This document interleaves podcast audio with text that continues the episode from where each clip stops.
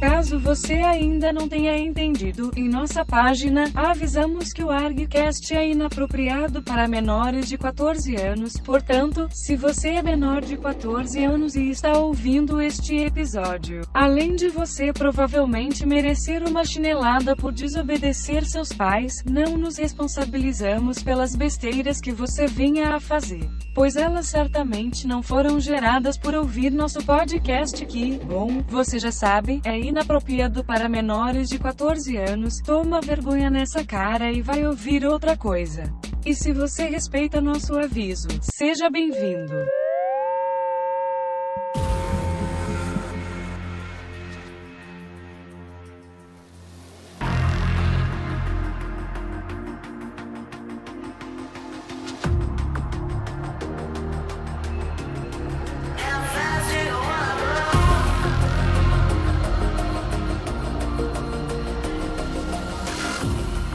E aí, Argonautas, aqui é Daniel HDR e estamos falando de um ArgCast sobre uma saga que sim, você já esperava que esse episódio iria acontecer. Em vias de se estrear essa bosta desse filme aí que a Fox fez, né? Eles reviram em merda e só dá mais merda ainda, só fede mais. Ainda mais somado com a venda da Fox pra, pra Disney, esse filme já estava destinado ao fracasso. Então, se você parou aqui nesse episódio do ArgCast para saber sobre a saga da Fênix Negra, e a gente esteja falando sobre o filme, se fudeu. A gente não vai falar do filme, seu bazingueiro do caralho. A gente vai falar é do quadrinho. Nós vamos falar de coisa boa, certo?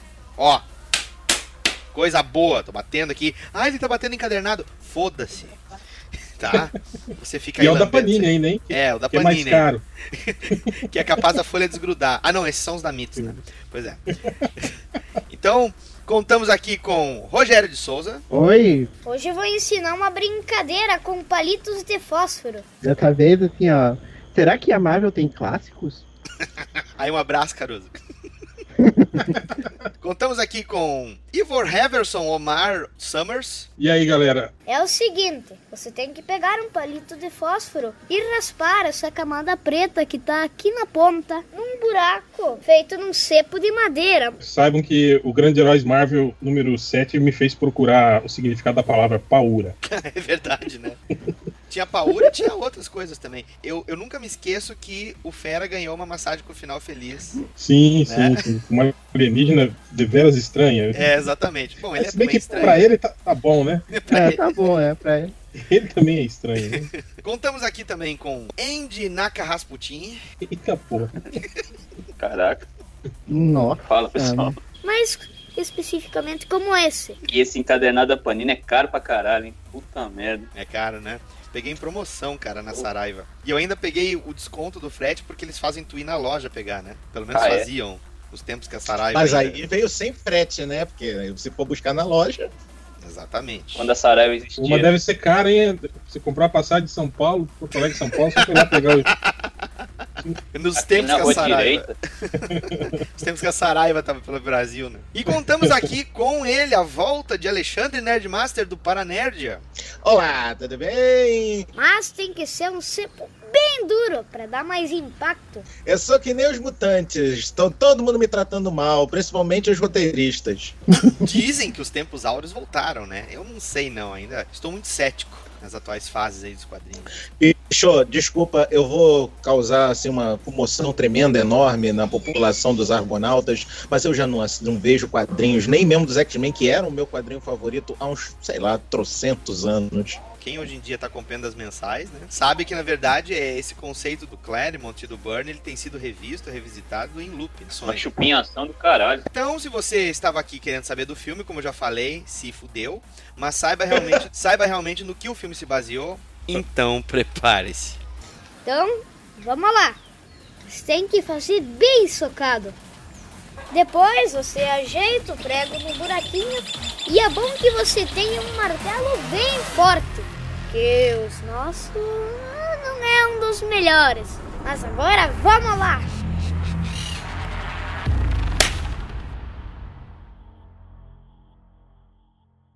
Agora olha só, um, um offzinho rápido, desculpa. É que eu não vi porra nenhuma do, do filme da Fênix Negra, porque não tá me apetecendo mais nem um caralho. Tem alguma coisa a ver com o quadrinho? O nome Ah, o nome, ah tá, então, ok, desculpa, valeu, obrigado. é tipo os filmes da Marvel, só pegam o nome. É, né? Uhum, uhum. É, caiu o nome. É.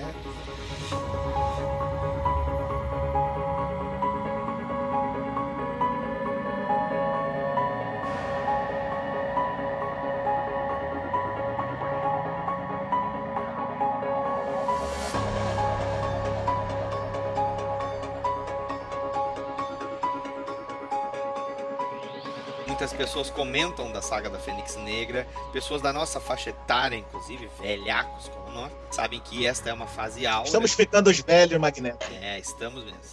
É uma fase áurea e muito significativa para nossa para o nosso histórico de leitores, né? Mas a gente sabe que isso aqui é de um tempo em que tu construía um arco de histórias com várias coisas plantadas no decorrer das histórias. É, o- a gente tem um histórico do início do John Byrne junto com o Claremont dentro do título dos X-Men. Depois da Giant Size X-Men número 1, o título dos X-Men passou a contar com a arte do Dave Cockrum que foi o que deu início, né, nessa Giant Size. E o Claremont, ele era meio que um, um auxiliar de roteirista junto com o Len Wayne, que só deu o início do título, e o Claremont acabou assumindo a mensal. E o Dave Cockrum tava lá. E de vez em quando, quando o Cockrum dava aquela atrasadinha, porque ele também era diretor de arte das capas da, da Marvel, então ele não conseguia dar conta de fazer todas as capas das revistas ou layouts delas, supervisionar e ainda fazer o título mensal dos X-Men, o John Byrne ia lá e colocava lá o trabalho dele, fazia um filim, pegava meia edição, eh, às vezes pegava uma edição inteira enquanto o Cockrum estava adiantando a, a seguinte. Então, quando surgiu a dupla Claremont e Byrne, a gente já tinha um histórico pregresso dos X-Men estabelecido com o Claremont e o Cockrum. E uma dessas coisas que ficou estabelecida é o surgimento da Fênix. A dupla Brian e Claremont foi, pros fãs, a, a dupla mais benquista, né? Acho que na, na- tudo que a gente tem hoje em dia e na época mesmo se deve ao Cockrum, cara. Eu Acho que a arte do Cockrum era realmente uma coisa de outro planeta. É uma coisa de louco mesmo. Ô, Júlio, tu entrou, né? Sim, tamo E aí, aí. senhor? Tudo bom? Tudo beleza, meu áudio tá bom? Não, tudo bem. Chegou o pássaro trovejante do episódio de hoje. Puxa vida, já. Já encavou esse aí. Meu Não, Deus. tô- O cara já tá me matando, velho. Que que eu não.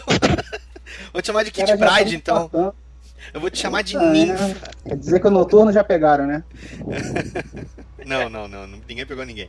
Ivo, como foi a- o surgimento da Fênix nessa fase aí do Claremont e o Cockrum? Teve aquela saga, né, que eles foram pro espaço, né, e a. Jean Grey ficou usando os escudos telecinéticos deles pra eles fazerem a reentrada na, na Terra, né? Uhum. E aí, supostamente, ela morreu na queda da nave, né? Só que daí ela ressurgiu da morte lá e com os poderes da Fênix, né? E ficou uma coisa meio que não, não muito bem explicada o que, que aconteceu, né? Depois que eles foram reticonizar e aí explicaram direitinho o que, que era a entidade Fênix e tal, né? Mas na época ficou uma coisa meio do tipo, ah, talvez foram os raios cósmicos que Sim. reagiram com os poderes mutantes e aí, tipo, liberou um potencial adormecido no corpo da Jean Grey. A gente não sabia até então o que que é- que estava acontecendo. E isso foi legal porque o, o, o Claremont foi meio que mostrando pra gente, né? A gente foi descobrindo junto, né? Que era a Fênix, a extensão dos poderes dela, né? Cada edição ela, ela, ela apresentava uma coisa nova, assim. Isso. E era legal que a, a reação dos, dos personagens, principalmente do Cíclope, né? Que era o, que era o namorado dela. É- Era meio como a nossa reação também, né? Quando via ela fazendo umas coisas meio do, nada, assim, né? Tipo, ela, pô, sei lá, ela impediu que os raios saíssem dos olhos dele, né? Telecineticamente. Falou, caralho, velho, como é que ela faz isso, né? O lance dela Essa- controlar pessoas. Essa, parte, essa aí era muito forçada, cara. O lance dela controlar pessoas inconscientes, né? Tipo, ela, ela fazia as pessoas que estavam inconscientes, tipo, agirem como se estivessem inconscientes e fazendo as coisas que ela queria, é, rearranjar molecularmente roupas e, Sim. Ah, e objetos, né? Tipo assim, ela praticamente podia fazer de tudo, né? Tudo que ela, que ela queria, assim, né? E aí, isso foi, foi legal que a gente foi meio que vendo essa crescente da personagem, né? O nível de poder dela subindo, né? Isso. aquele jogo mental, né, do mestre mental, fazendo aquele joguinho mental dela, né, meio pra corromper ela, e no fim a, a Fênix Negra, né? é, é, surgindo e, a- e a- o Império Shi'ar preocupado com a salvaguarda do universo, né? Querendo destruir ela. Mas isso aí já é lá pro, pro final. Pois né? é, o que a gente tá falando aqui, ouvinte, é o seguinte: não é uma coisa construída num arco de seis, cinco edições pra fechar um encadernado, que é uma, uma prática muito comum hoje em dia. O que a gente tem são todas essas informações plantadas no decorrer de um ano ou mais, a ponto de tu criar afeição pros personagens e tu ser abalado de muitos modos. Como foi o, o final da saga em si. Então, esse início do Claremont, o Cochran, ele foi logo depois sucedido pelas aparições do John Byrne dentro do título do- dos X-Men, completando muitas vezes uma edição que o Cochran fazia pela metade, ou até pegando uma edição inteira, uma que outra. E o Claremont e o Byrne já haviam trabalhado antes juntos no título do Punho de Ferro. E também chegavam a trabalhar algumas vezes na Marvel Team Up, que era o título do Homem-Aranha, com histórias junto com outros Pô, e, o- e personagens. o, e o legal é que teve uma época que eles meio que cruzaram, né, os dois títulos, né, que a gente teve ali o Punho de Ferro, né, a gente teve a Colin Wing, né, meio que entrando nesse núcleo dos, dos X-Men, né, ela Sim. era amiga do... Mas o Homem-Aranha mesmo, Sim. naquela história do arcade, lá, ele, ele chega a aparecer também. Ah, sim, também. Mas essa da Colin Wing que tu tá lembrando é verdade. Isso aí é ne- nesse período que o Burnie ainda tava trabalhando direto também no, no título do Punho de Ferro com Sim. o Claremont, né? Ah, E- teve até quando, quando eles retornaram lá de Shiar, lá, que o Wolverine tava usando a roupa do... do A é roupa que é dele? selvagem, Garra? cara. Não, Fang, Fang, Fang, sei lá o nome do cara lá. com o colarzinho de uma- riponga. É, tem até, é, de, de crocodilo Dandy lá, de, É. de crocodilo. Tem uma, tem uma história que, ele, que eles. que, que o- os X-Men lutam até, né? Contra, o Punho de Ferro, mesmo. É. É. E tem, um, tem, um, tem um close do, do rosto do Wolverine bizarríssimo, né? Que ele tá rompendo uma parede lá, o, o Wolverine parece sofrer um derrame, assim, tá? É, tá mas eu acho que era meio que o John Byrne começando a aprender a desenhar o Wolverine sem máscara, né? É, né? Era, era uma coisa meio. Não era comum, né? Na, na época. Era comum e ruim. Mas o, o que a gente sabe é que quando o Byrne assume a- o, o título dos X-Men, depois da saída do Cochran e ele passa a desenhar o título, a- o arco em si da Fênix já estava em andamento. né? Então a gente tinha a personagem surgindo, como foi lembrado aqui, mas a gente tem diversos outros arcos de histórias que vão ah, apresentando a personagem cada vez mais e mais, e tu também tem outros personagens aparecendo. A gente vai lembrar também aqui no, no momento que eles foram pro Japão, né? E eles lutaram lá Sim, contra o. Sol- Solares. Não foi contra o Solaris, o Solaris Não, ajudou não, o eles. Solares ajudou eles, né? Isso. E depois Foi desse o Moses Magnum, não é isso? isso. E aí a gente, a gente lembra que o, as duas, a, a equipe em si, ela ficou dividida, né? Não dividida, né? O Fera e a Jean Grey foram dados como mortos. E o outro lado também achou que os demais, resto, o resto da equipe também estava morto. É, foi numa luta do, contra o Magneto, né? Que sobrou o Fere e a Jean. E na E o Terra resto- Selvagem, né? Ah, e aí o resto acabou indo parar na Terra Selvagem. Isso que eles se É. separaram. Cada lado ficou achando que o outro foi soterrado lá e morreu Isso. na luta com o Magneto.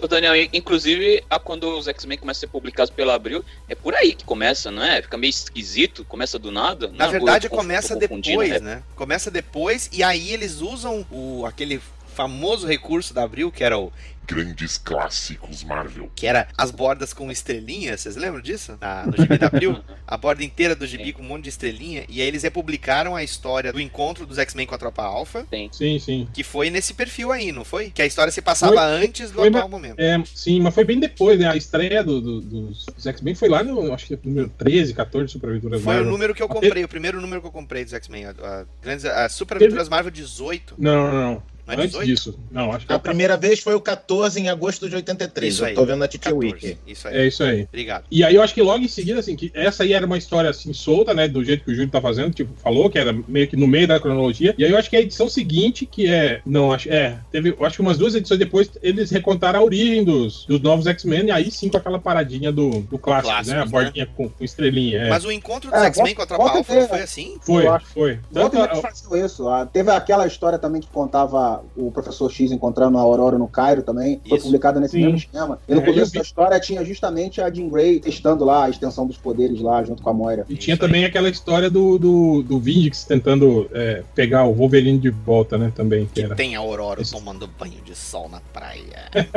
Na praia não, lá no lago da, da mansão do Winchester. lá. É verdade. Nós lembramos muito bem, né? É adolescência.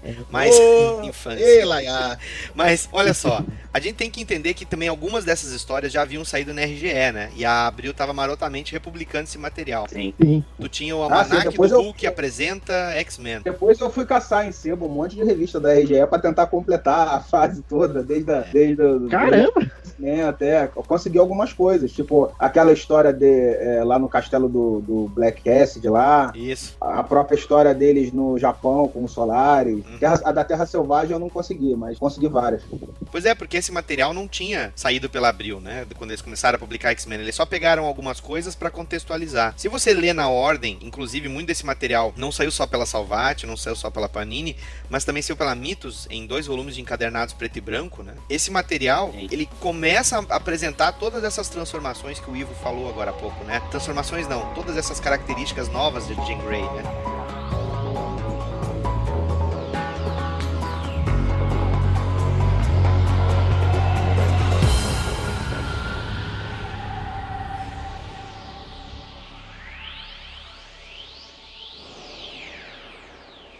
E aí, quando a gente pode se dizer entra no compendium que ilustra a saga da, da, da Fênix Negra, a gente tem a Moira McTaggart testando os poderes da Jean Grey após todos esses acontecimentos. Ela, ela tá com, lá pro lado da Escócia, né? A Jean Grey achando que o resto da equipe tá morta. E o resto da equipe, quer dizer, ninguém se falava por telefone, né? Certo? O interurbano era muito caro. Né, telefone pra quê, né? Eles só falam É. quando ele- o Fera aparece na mansão X lá e ah, Ah, pois é, então. A Jen tá viva, Scott. Tá lá na Escócia. aí o, o Scott Summers resolve usar o telefone, né? Porra! É, Aí você, tinha- as crianças de hoje em dia tá tudo mal acostumada, né? Era só mandar um zap zap. Meu filho não tinha nem a merda do telefone celular nessa época.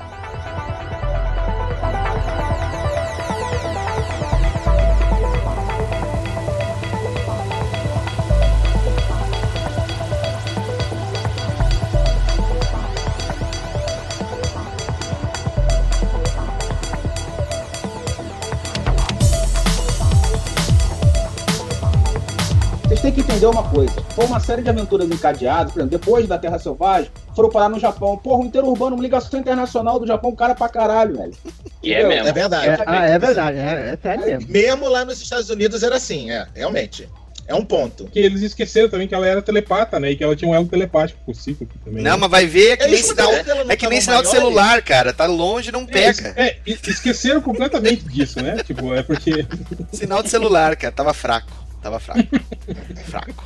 Mas falando sério, se a gente começar a acompanhar e esse ponto aqui, né, que é, é da edição 125, né, do- dos X-Men, começa a ser feito um retrospecto do que tinha acontecido desde então. A Jean Grey relembrando de que no período de luto dela, em que ela estava aceitando que o Scott tinha morrido e tudo mais, ela viajou pelo mundo, daí todas as pessoas eram amáveis, né, com ela e tava, tentavam deixá-la pra cima. Tu também tem uma cena lá que mostra ela numa praia encontrando um, um cara saindo de snorkel. Cadê aqui? Na página 16 do encadernado, se eu não me engano. Ah, não, mas esse, esse é o encadernado da, da Panini. O nosso da Salvati não tem essas coisas. Depois que o Magneto tá no satélite lá olhando. Não, mas não tem isso. No da Salvati começa a história lá, do, quando eles É, estão come- voltando do Japão. Sério? Eles estão voltando de. É. Eles estão voltando da Escócia lá depois. É, da do- Escócia, isso. do é. Quer dizer, quer dizer lá. que o da Panini tem todo o arco do Proteus, o filho da Moira McTaggart, e o da Salvati não tem? É isso? É, Salvati só, só tem a saga da Fênix, propriamente dita. Olha aí, parabéns, Salvati.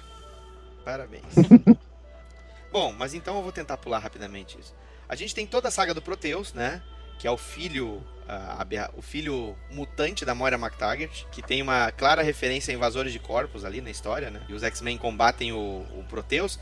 E nas primeiras aparições da Jean Grey nessa história, ela começa já a ter aqueles delírios que são a, a- a indução de. A hipnose, no caso, que o, que o, Mestre que o mestre mental, mental, que tava usando uma outra identidade, a gente não sabia também, né? No decorrer É. ali, a história a gente não Jason sabia. Wingard terceiro. Wingard. Todo mundo Wingard. era terceiro nessa época, né, cara? Era É. o. O, o, Warren Anjo era terceiro. Todo mundo era terceiro. né? Só tinha neto nessa história. Mas esse, esse Jason Wingard, ele aparece é inserido na história e aí tu começa a ver que ele tem essa conexão com a Jean Grey e ela tá sendo é, manipulada à distância. Quer dizer, o elo mental dele está mais forte do que o do Cíclope com a, com a Jean Grey, né? Aí é outra também, né? Na época que ela tá lá, todo mundo achando que morreu. Cadê essa porra desse elo que não aparece, né? Ô, elinho bom esse, hein? Ô, Ué, Então, é. É o eu, que a gente eu não lembro se isso, É. isso foi explicado, como que o mestre mental conseguiu eh, eh, fazer esse elo mental com ela e manter isso. Ele Foi perseguiu ela, explicado né? isso? Ele perseguiu, nessa história mostra que ele assumiu várias formas. Ele apareceu ah, no avião com ela e ele parecia um padre rechonchudo lá, que tentou confortar ela depois da perda. Aí depois ela, ela aparece numa praia, numa cena que ela tá numa praia tomando sol e aí tem um cara, tipo, manjando ela, assim. Dá a entender de que É, é, eles É flertaram. estranho também, porque o, o, o mestre mental até então, a gente sabia que ele era, ele era, tipo, ele criava ilusões, né? Isso. E aí aqui nesse, tipo assim, nunca foi explicado exatamente qual, como ele fazia isso, né? Aí eu acho que o Claremont e o Burn meio que redefiniram os poderes dele, né? Sim, eles redefiniram. E essas ilusões fazem ela ver esse tipo de coisa, né? É, não, e que na verdade as ilusões dele, tipo assim, não são ilusões físicas, assim, né, que Físicas, fazem você ver, assim, né? É, São ilusões mentais, né? Ele, na verdade, ele, ele entra na mente da pessoa e faz a pessoa acreditar que tá vendo aquilo, né? Ele é um Isso. telepata É. também, né? E é o que tá É. rolando. Ela tá, de vez em quando, ela tem uns lapsos em que ela se encontra, tipo assim, no início do século 17, 18, acho, né? E usando roupas de época, vivendo numa mansão com esse sujeito, né? E fazendo coisas hediondas, que ela mesmo fica apavorada, assim. Tem numa, numa, numa das passagens aqui, dentro dessa história da saga do Proteus, que é muito boa, eu aconselho vocês não, não se aterem só ao arco da, da morte da Fênix, mas leiam as histórias que vêm antes também, são muito boas. E as que É, vêm depois, e pra né? cá pra nós, vamos falar a verdade, né? O clube do inferno era um clube de sadomasoquismo, Claro né, é cara? sadomasoquismo. Porra, a rainha preta e a rainha branca? Não, a rainha preta e a rainha branca, o que, que é isso, né? As Ela- roupas. Não, peraí, peraí, peraí, peraí, peraí, peraí. As roupas das rainhas já não davam, já não se deixava isso claro, não? Pô, pelo amor de Deus, né? Porque Ah, eles nunca falam a respeito, né? Só tem uma história lá, a hora que o, que o, o, o Ciclope conversa com o anjo e fala, né, do, que, o, que o Clube do Inferno tá perseguindo ele, daí o anjo fala, porra, mas eu sou membro, né, do Clube do Inferno, eu sou sócio de lá, né? Aí, hein, anjo? Ele fala que eu- ricos, Minha namorada foi lá, mas não gostou muito não, né? não gostou muito, mão? Botaram um cintaralho, me deixaram de quatro, não gostei muito. Eu gostei muito. Esse anjo, hein? Não, Esse anjinho é. né, se fosse- Anjinho do Paô que tem, hein? Vou te contar um negócio, esse anjo nunca me enganou, cara. É aquele cabelo loirinha. Mas, ó, voltando a falar dessa questão do, do Clube do Inferno, então talvez ele tenha tido essa redefinição dos poderes, né? No momento que eles inseriram o Clube do Inferno, né? Porque ele é parceiro do, do Clube do Inferno, né? Quando ele era da Irmandade de Mutantes, né? Tipo, o que a gente via o mestre mental fazer era isso, né? Era criava ilusãozinha de, de monstro, né? Pra Isso. assustar as pessoas e tal. Não, e outra, o, É. o mestre mental, e a gente não sabe que esse cara é o mestre mental, né? O mestre mental era tipo aquele cara que cuida do teu carro no fim de semana. Ele era a cara do, do guardador de carro do Curtindo a Vida Doidado.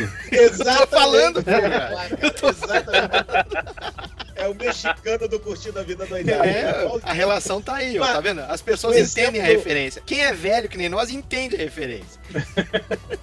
Um exemplo de como é que funcionava os poderes do mestre mental, pelo menos até antes desse pedaço da saga da Fênix Negra, era uma cena que eu vi uma vez num quadrinho, só acho que eu não me engano, foi numa Subaventuras Marvel, que o mestre mental entregou uma nota de 1 pro caixa e fez o caixa achar que era uma nota de 100 para entregar o troco de volta para ele de uma nota de 100. Era nesse nível, era nessa tosquice de nível de poder. É.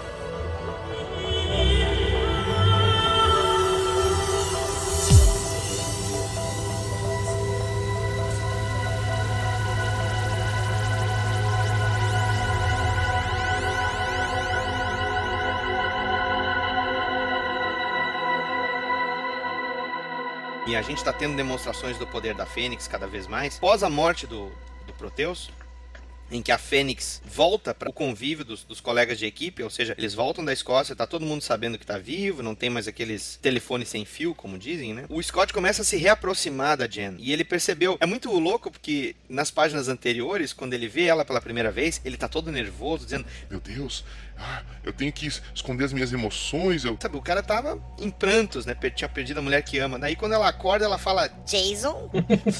na cara do Scott, o Scott leva uma Como assim? Quem é Jason? Ele fala. Há, há, inclusive, depoimentos de fãs da Marvel dizendo que esta seria a primeira vez que a cornitude de Ciclope foi demonstrada nos quadrinhos.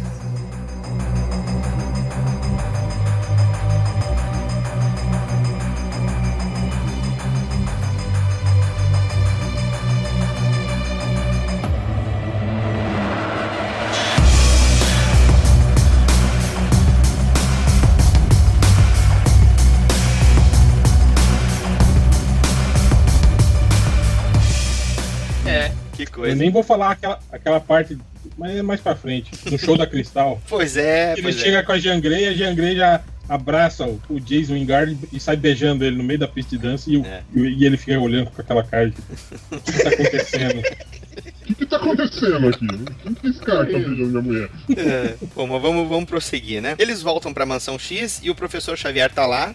Ele, quando ele tava no espaço junto com a Lilandra, e a Lilandra tinha acabado de assumir o Império Shi'ar, né? Ele percebeu que justamente o poder da Fênix estava aumentando e ele tinha que estar por perto porque ela só era uma humana. Se esse poder era oriundo do espaço, talvez ela não conseguisse suportar. Isso também é constatado, né, pela Moira McTaggart. Ela vê que o poder tá aumentando. Ele só se manifesta enquanto a, a Jean Grey consegue ter consciência desse poder. No momento que a coisa ficasse, tornasse ela um nível de deusa, talvez ela pudesse perder o controle, né? Nessa mesma época aqui, tu também tem a Kitty Pride inserida dentro da história. Vocês se lembram que a Kitty Pride era uma moleca, né? Ela devia o quê? 13, 14 anos? Eu não me É, lembro a Isso, idade. tinha 13 anos. É, e aí ela aparece na história, inclusive essa, essa primeira história que é após a saga do Proteus, ainda dentro desse arco todo da Fênix, eles vão recrutar essa mutante. Ela é percebida pelo computador da Mansão Xavier, lá o cérebro, né? E eles vão recrutar ela. E aí é quando tu tem o primeiro contato, por exemplo, do, do Clube do Inferno, eu acredito, com, a, com os X-Men. E aí eles conseguem sequestrar os X-Men. Uma primeira vez eles pegam o Wolverine, a Aurora e o Colossus, né?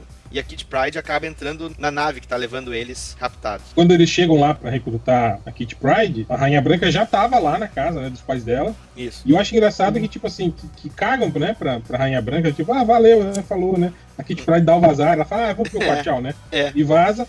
E aí, e logo tá saindo a Rainha Branca e os X-Men estão chegando. Eles se cruzam assim, né, na, na entrada da casa, né? E Isso. aí, misteriosamente, tá tudo bem. Tipo, Ah, Kit, desce aí, vem conhecer o pessoal. Ah, leva eles pra sorveteria. tipo, eu falei, ué, mas por que, que eles não, né, não, não trataram tão bem assim a, a, a Rainha Branca que tinha acabado de chegar ali, né, cara? E tipo, é um meio que um, um roteirismo, né? E Eu- outro detalhe era o, o Wolverine lendo a Penthouse, né? No bar lá, e o cara É. não querendo. Eu lembro. Não, e o Colosso É só de bico, né? sorveteria- O Colosso só de É bico, nessa, né? cena da sorvete- é nessa cena da sorveteria que a Kitty Pride aparece se surpreendendo pelo cabelo branco e olhos azuis da, da Aurora. Sim, É. é. nessa mesmo. Eu lembro dessa cena. Uma coisa, é daquelas coisas que é, tu tá ficando velho, as memórias já não estão mais tão grandes, né? Fazer o quê? né? Não tá tão boa. Mas eu, eu gostaria de fazer um comentário a respeito disso aí que tu falou, Ivo. Eu acho que a, a Rainha Branca ela sai porque ela já meio que induziu os pais da, da Kitty a. Levem eles lá pra sorveteria que lá a gente vai pegar todos. Hum, Ah, é. É um, é um ponto. É um ponto, olha. Porque é um ela ponto. manipula mentalmente, né? E eles estão logo assim, É. tipo, Ah, leva lá, vai lá, leva logo. Vai, tem problema não. Vai. só pode ser isso, cara. Aí Elas armaram a onde é que emboscada eles- lá.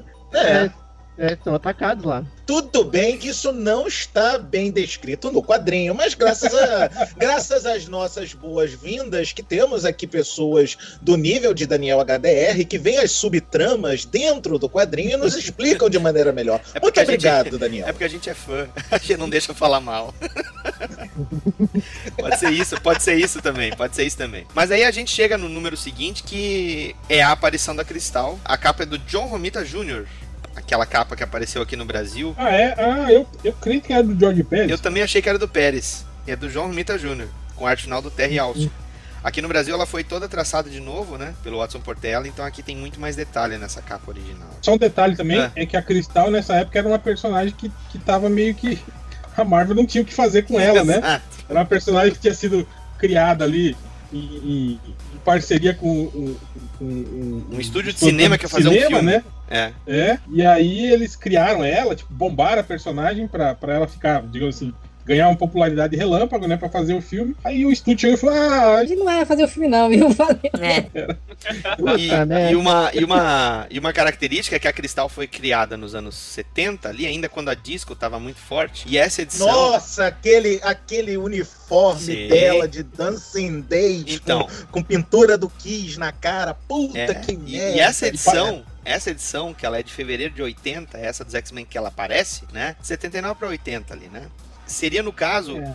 a morte da Disco Music. É, É, não, e é, e é legal isso, né? que Você já tem toda a estética punk, né, no meio da na, na, na- na boate, né? Isso. Da, da- E ela a se galera toda apresentando. com, É, e ela com aquela roupa de, de, de globo de, de, de discoteca, né? De espelhinho, né? Tal. Você já vê a estética toda da boate, toda underground, né? A galera cheia dos alfinetes na cara. Os cabelos arrepiados, uns piercing. Venhamos e convenhamos, a Cristal é um personagem zoado às pampas, né? Depois eu passo o link pro Daniel de uma animação da Dorkly, que tá aquela, aquele beat'em up do, do- dos X-Men que tem a Cristal no meio. Aí aparece a Cristal pra enfrentar o Magneto. O Magneto, ah, e aí? Eu tô esperando os X-Men. Quando é- você sabe quando é que eles chegam? Mas eu sou dos X-Men, eu sou a Cristal. Ah, é, Cristal, menina! Quanto tempo que eu não te vejo! Mas sério, cadê os X-Men? Não, sou eu que vou enfrentar. Puta que pariu, os outros nem pra aparecer aqui pra inventar. Que sacanagem, ninguém me ama mais, caralho, pô! Que merda! Vocês vão me mandar um show de luzes?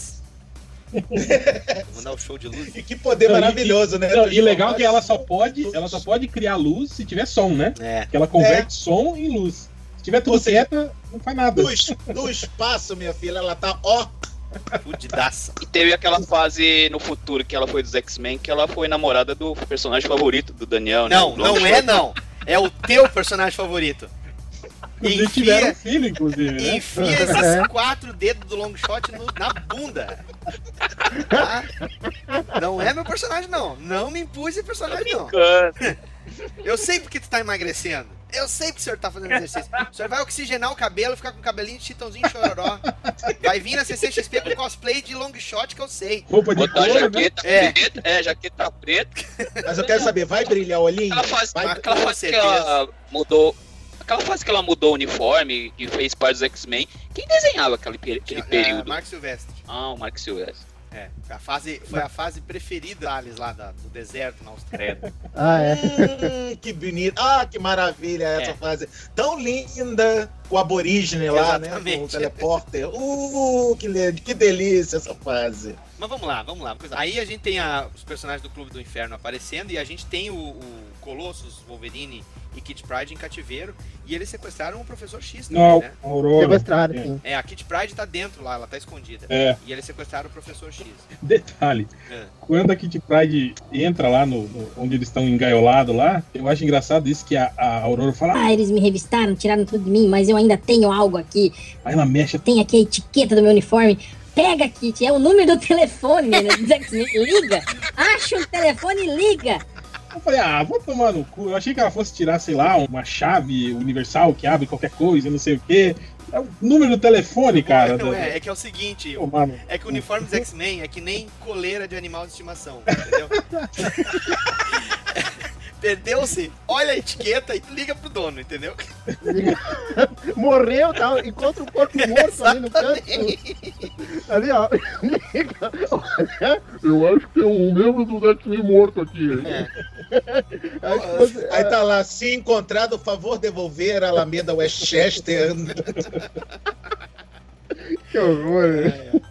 Imagina, cara, a reunião lá, eles falando assim, Bom, vocês estão entrando pra equipe, tem esses uniformes, essa área pontilhada, por favor, escrevam o telefone. que bosta. É- Ela com um monte de, ela com um monte de moeda, né, pra ligar lá. É verdade, nessa época aí não tinha, né? Tinha que ser celular, ou orelhão com moeda. Aí, nesse momento que a Kitty Pride foge com a etiqueta da roupa da Aurora, a gente tem, volta, a gente volta pra festa lá, né? Pra balada lá, e aí tem aquele momento lá que a, que a Jane Grey, lá dentro da balada, ela vê o Jason, ela percebe, ela tá sério, não me lembro da que é. no casamento dela, né? O Ela- casamento, no dela com o Jason. E aí, quando ela, ela se casa, ela se revela Você como vai sendo a Rainha casar Negra. com o Jason. Vai passar, Passa uma, uma noite. noite, vai se disfarçar de Rainha Negra, vai passar uma noite com o Jason. E aí é quando dá, o, quando dá aquela beijoca, né, cara? Os dois se beijam lá no meio da festa e no quadro seguinte tu tem o mesmo alinhamento dos personagens, só que daí é dentro da, da, da, da danceteria e no fundo tu tem o, o Cíclope do tipo. Aí na página Cara. seguinte a cara da Jane Grey dá pena dela, cara. Eu E o posso mais- explicar. Não é O nada mais disso daí, bizarro é o seguinte, cara, se você pensar, o, o, o mestre mental, ele controla dentro da mente das pessoas, né? Ele não tá controlando a boate inteira, ele tá controlando quem interessa ele ali. Tu imagina a galera vendo aquele magrelo com cara de areia mijada, deixando a mó gata e a gata ali paralisada, por. Aí é que. Não, isso é que entristece mais ainda. O, o Ciclope perder a Jean Grey pro Jason Wingard, sei lá, das- Ih, mal ou bem, vamos lá, vamos admitir, era um sujeito boa pinta, né? Era um sujeito bem apessoado. Agora, perder para aquele corcunda de Notre Dame misturado com, com sei lá o que, com. com, O guardador de carro do Curtindo a Vida é, né, o mexicano do Curtindo a Vida Doidado, cara, é sacanagem, cara. É Mas, cara, sacanagem. comparado ao resto do público da boate, eu acho que funciona, viu? Tá dentro do contexto. é, o público tem o mesmo perfil ali. Mas aí a Cristal aparece, aí a gente vê a página inteira, né, no encadernado, porque esse quadro aqui que a Cristal tá aparecendo, na versão da Ah, Abril, o, no- o encadernado da Panini também, eles ampliaram essa, essa- esse quadrinho da, da Cristal na página inteira? Não, eu Ah, tô tá. dizendo que no, no encadernado da, da- No encadernado. No Super Aventuras Marvel, onde tem essa Sim, história, sim. virou uma página inteira, né? E aí no Uhum. encadernado, que a gente tá tendo, eu tô vendo da Panini aqui, a gente percebe como é que é a estrutura da página de verdade. Sim. Nossa, Eu não sei que o que é, o, o Ivo tá folhando da Salvati, eu tô eu tô folhando folhando a salvar. Da, da Ah, eu, sou, eu tô olhando o, o meu encadernado da Abril, que é o Marvel Especial 78 aqui. Ah, então, ó, esse- esses aí estão tão, tão com a Cristal de página, página inteira aí. página É, inteira. os mesmos arquivos, cara. Tu acha que eles vão retraduzir, rediagramar e tudo de novo? Não, Abril não, pegava esse, esse aí que o Júlio tá falando era quando saiu a, a saga em formatinho ainda. Sim. saiu em duas edições em formatinho. Eu tenho Duas também. Ó, eu Cara, tenho... eu acho É. que a saga da Fênix é, que é, é a que eu mais tenho. Eu tenho ela no, no Super Aventuras Marvel e Grandes Heróis Marvel. Eu tenho esses dois encadernadinhos aí do que saiu em formatinho. Eu tenho naquela cole- naqueles encalhe que saía da que saía em preto e branco, lembra dos X-Men? Sim. Aqui é. Umas edições São os gigantes da em preto e Mitos. branco. São as da Mitos. É, da Mitos. Da Mitos, é assim, eu, eu tenho. Eu tenho esse da Salvati. Eu agora acho que eu vou comprar o da Panini só pra ter todos que saíram, né? Nossa, mano, tocou no toque do aí, Exato. né? É aí que você vê. É aí que você vê a diferença entre um fã e o fanático. E eu achando que eu Pô, tinha mas- várias vezes isso aqui também. O Ivo vai passar todos, todos, todos nós aqui. Que coisa aí. Pô, Tá eu, eu, não- eu- eu tô desse jeito também, viu? Eu tenho todas essas. Porra, tu também, Andy. Que Pô, é o Burn, né? Tu tem lá a Cristal começando a se apresentar, aí o, o Noturno vai dar uma lá de motorista do Duro de Matar, vai usar o telefone pra chamar na, na limusine, né? sim, sim. Sim, sim. O Clube do Inferno invade, né, a danceteria. No, no capítulo seguinte, a Jane Grey salva Kid Pride de uma... Ah, Não, de um tem, tem o lance lá da, quando eles estão fugindo lá com, com o Rolls Royce do, do, Char, do Charlie Xavier. O Hum. lance da sombra, né? Do Jason Wingard. Isso, é verdade. Ela, ela meio que entrega, né? Porque É, o- a que mostra silhueta, que é, o, que é do mestre mental, é, exatamente. silhueta não é a mesma do, do Jason, né? Uhum. E aí até o Cíclope tá passando com o carro, né? Do lado dele no carro e fala assim, Cíclope, tem um homem na esquina. E o, e o Cíclope pensando, É o sujeito que a Jane beijou. Será que ele é parte desse mistério ou eu sou só um corno mesmo? ou só um concorrente Eu voto meu. na segunda alternativa. Eu voto na segunda opção.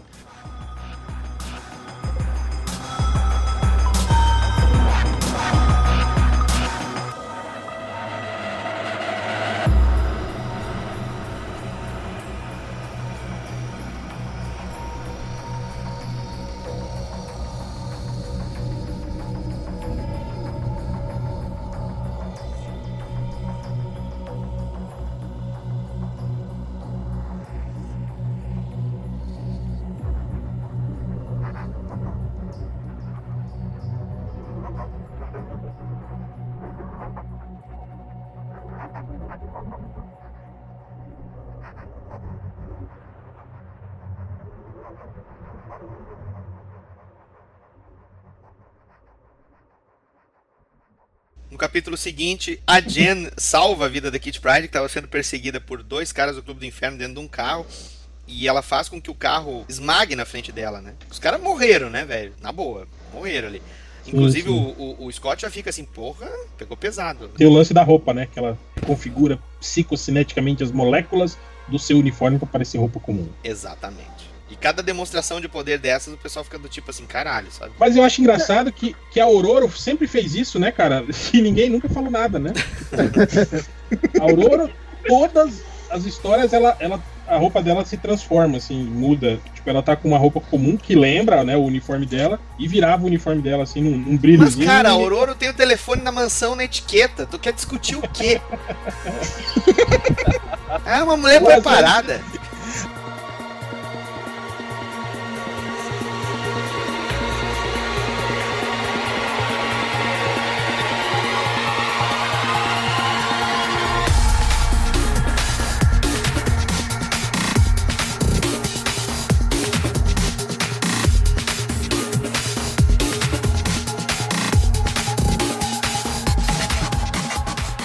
Será que ela eu- usava aquele, aquele indutor de, de, de imagem? Será que ela tava, na verdade, com o uniforme o tempo todo? Pode ser. E aí ela só desligava o indutor e aí. Pode ser, não tem nem Não, eu espaço. acho que o uniforme dela era tipo aqueles casacos que se você virar ao contrário é outra roupa, entendeu? Isso é nos anos 80 era muito comum, né? Daniel, Principalmente ja, jaqueta, né? Aí no É. sul tinha um, um monte dessa. Ah, eu vou comprar essa porque vale por duas. O que, que foi? É, mas no aí. caso da Aurora é fácil, ela, ela faz lá com o poder dela, ela ch- chama uma névoa, ninguém tá vendo porra nenhuma, ela troca rapidinho de roupa e pronto, oi, virei. Tcharam. é, nesse capítulo, logo um pouco depois, você já tem um deslumbre dela já meio alterada, né? Com a Já. Emma Frost, né? Falando. Tem, tem razão. É, sim. E vocês reparam assim que no- os balões de falar dela tão. Ela ficam estranhos, assim, ficam rebuscados, ficam. Eles ficam riscados, com- né? É, um riscado preto. Isso é. É. pra dizer que ela tá com a fala meio alterada, como se fosse uma voz meio, sei lá. Etérea, Cavernosa. Cavernosa, talvez. É, ser fala isso. alterada, quer dizer, se é pra mostrar que nessa hora ela tá bêbada. na outra Tá página é o Wolverine. Wolverine Essas horas- imagine- total. Imagina que essas horas ela tá falando com aquela voz do Batman. Voz do... Melhor do que nunca, sigo. Tá tudo bem? Melhor do que nunca, sigo. Ela falou. Meu amor, vem aqui. Então, pera, desculpa, eu errei. Ela não tá sobre, ela não tá sobre efeito de álcool, não. Ela tá sobre efeito de anabolizantes, é diferente. Porra, É, ela tá com a voz da, da irmã da, da Marge Simpson, assim. É. É justamente no momento que ela, que ela age mais violentamente, né? Tipo a Fênix Negra já começando a querer se manifestar ali. Né? É, eu também tô É. achando. Opa, opa, ela vai explodir, ela vai explodir. É. Aí Daqui a pouquinho. a Kitty Pride, né? Que roubou um uniforme do Quarteto Fantástico, É, né? né? Pra invadir.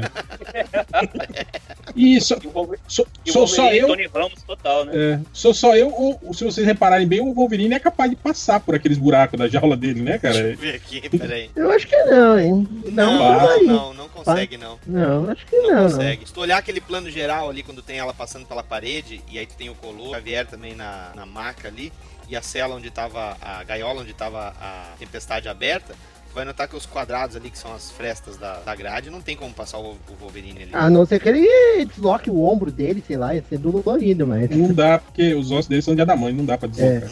É. Bom, a gente tem os X-Men entrando, né? Na, na sede do Clube do Inferno. Eles tentando passar desapercebido, daí chega a Cristal, dá uma rajada de luz. E não sei como que ela fica em pé no carro lançando aquelas luzes. Deve estar o rádio do carro ligado, alguma coisa assim. Não, e detalhe. Não, sei é o você- barulho do vento. Não, é o barulho do vento. Eu não sei se você reparou, mas o carro que eles estão usando é o mesmo carro que a Fênix tinha destruído lá no início. E o, o Cíclope fala: caralho, como é que ela conseguiu, né, refazer o carro? Não sei o Não, a coisa, a coisa Ah, tá pra nesse quem ponto. refaz roupa, não, mas pra quem refaz roupa, refazer carro é fácil, pô. Você não é, É? Não, mas a coisa tá, tá nesse ponto, cara. Ela refez a roupa, refez o carro. Ela tá controlando o guarda que supostamente tá morto, né? Porque. Se, não, se, é. se tu me disser que ele sobreviveu àquela colisão, meu, não. Não. O cara tá só uma geleia daquela, daquela roupa ali. O cérebro deve estar Airbag. escorrendo. o cérebro tá escorrendo no canto da máscara, assim. Ah, ele Esses tá ali, americanos têm airbag triplo. nos anos 80, né?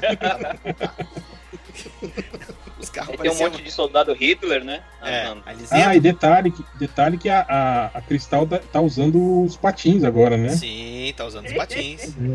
Tá usando patinho. E eu devo dizer uma coisa, tá, cara? Agora eu sou um homem feito, mas quando eu era moleque e eu vi esse quadrinho com a Jen olhando pra Rainha Branca, essa bunda que o Burn fez.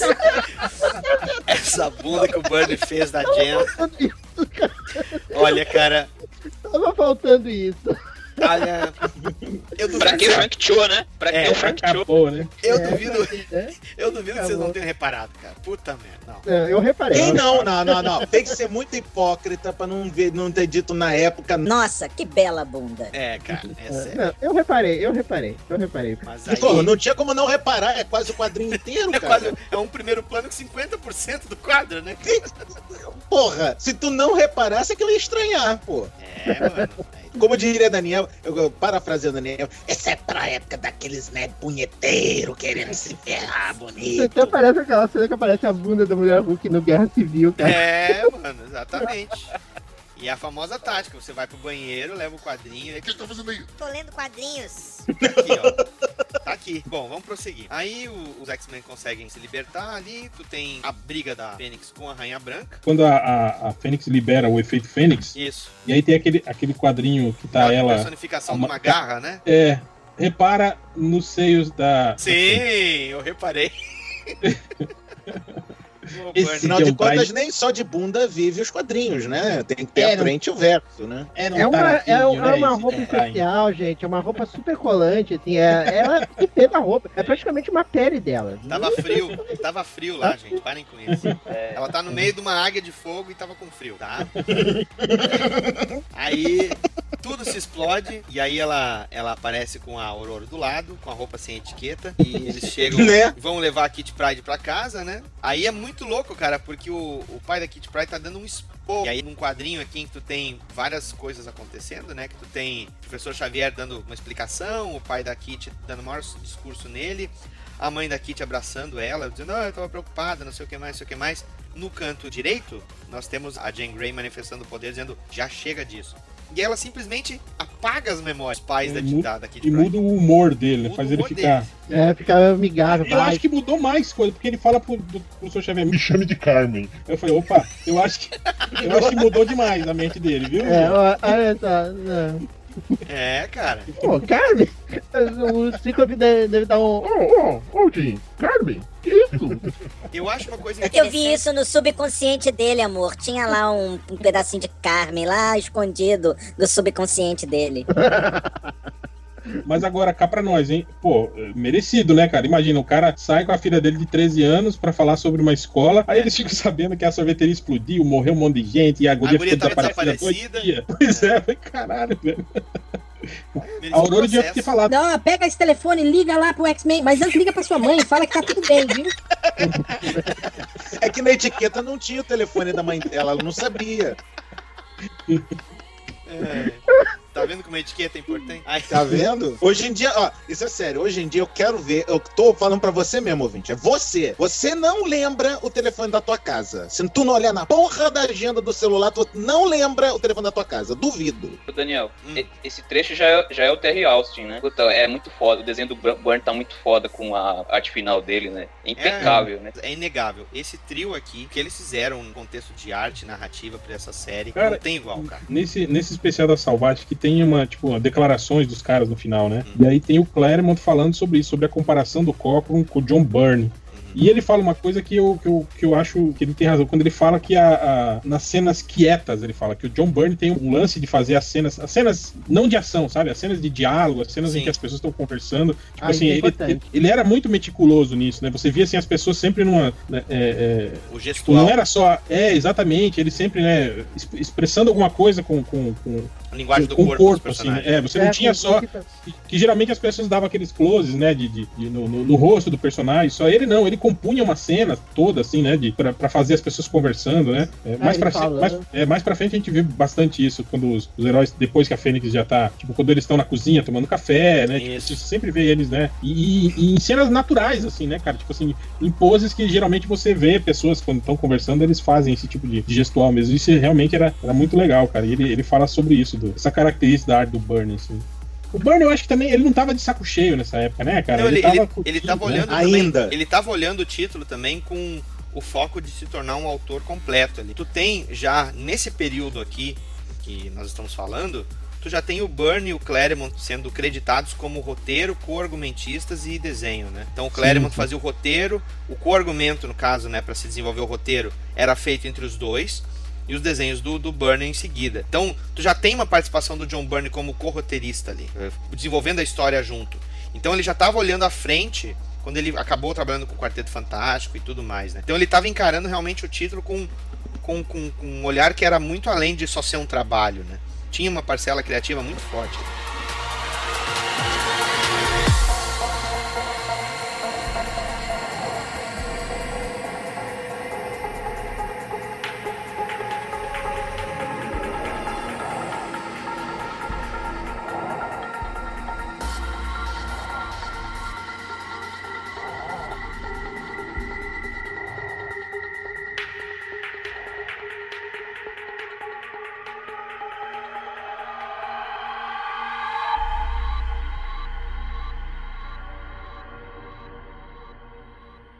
Falando da edição já seguinte, né, que tu tem o, o Clube do Inferno capturando os X-Men, a gente tem que lembrar uma curiosidade. No encadernado em questão que eu tenho em mãos aqui, tem a reprodução da capa original, capa inclusive que, se eu não me engano, era da Grandes Heróis Marvel 31, que eles apagaram parte, todo Parte dela, né? é, apagaram todo o fundo. Tem uma observação interessante nessa capa, antes da gente comentar da história em si. O título tinha acabado de ganhar cinco premiações no Eagle Awards daquele ano. Melhor desenho, melhor roteiro, melhor título mensal e não sei quais outros. Então, pra Melhor vocês terem uma ideia de como estava afetando o mercado essa revista na época, sabe?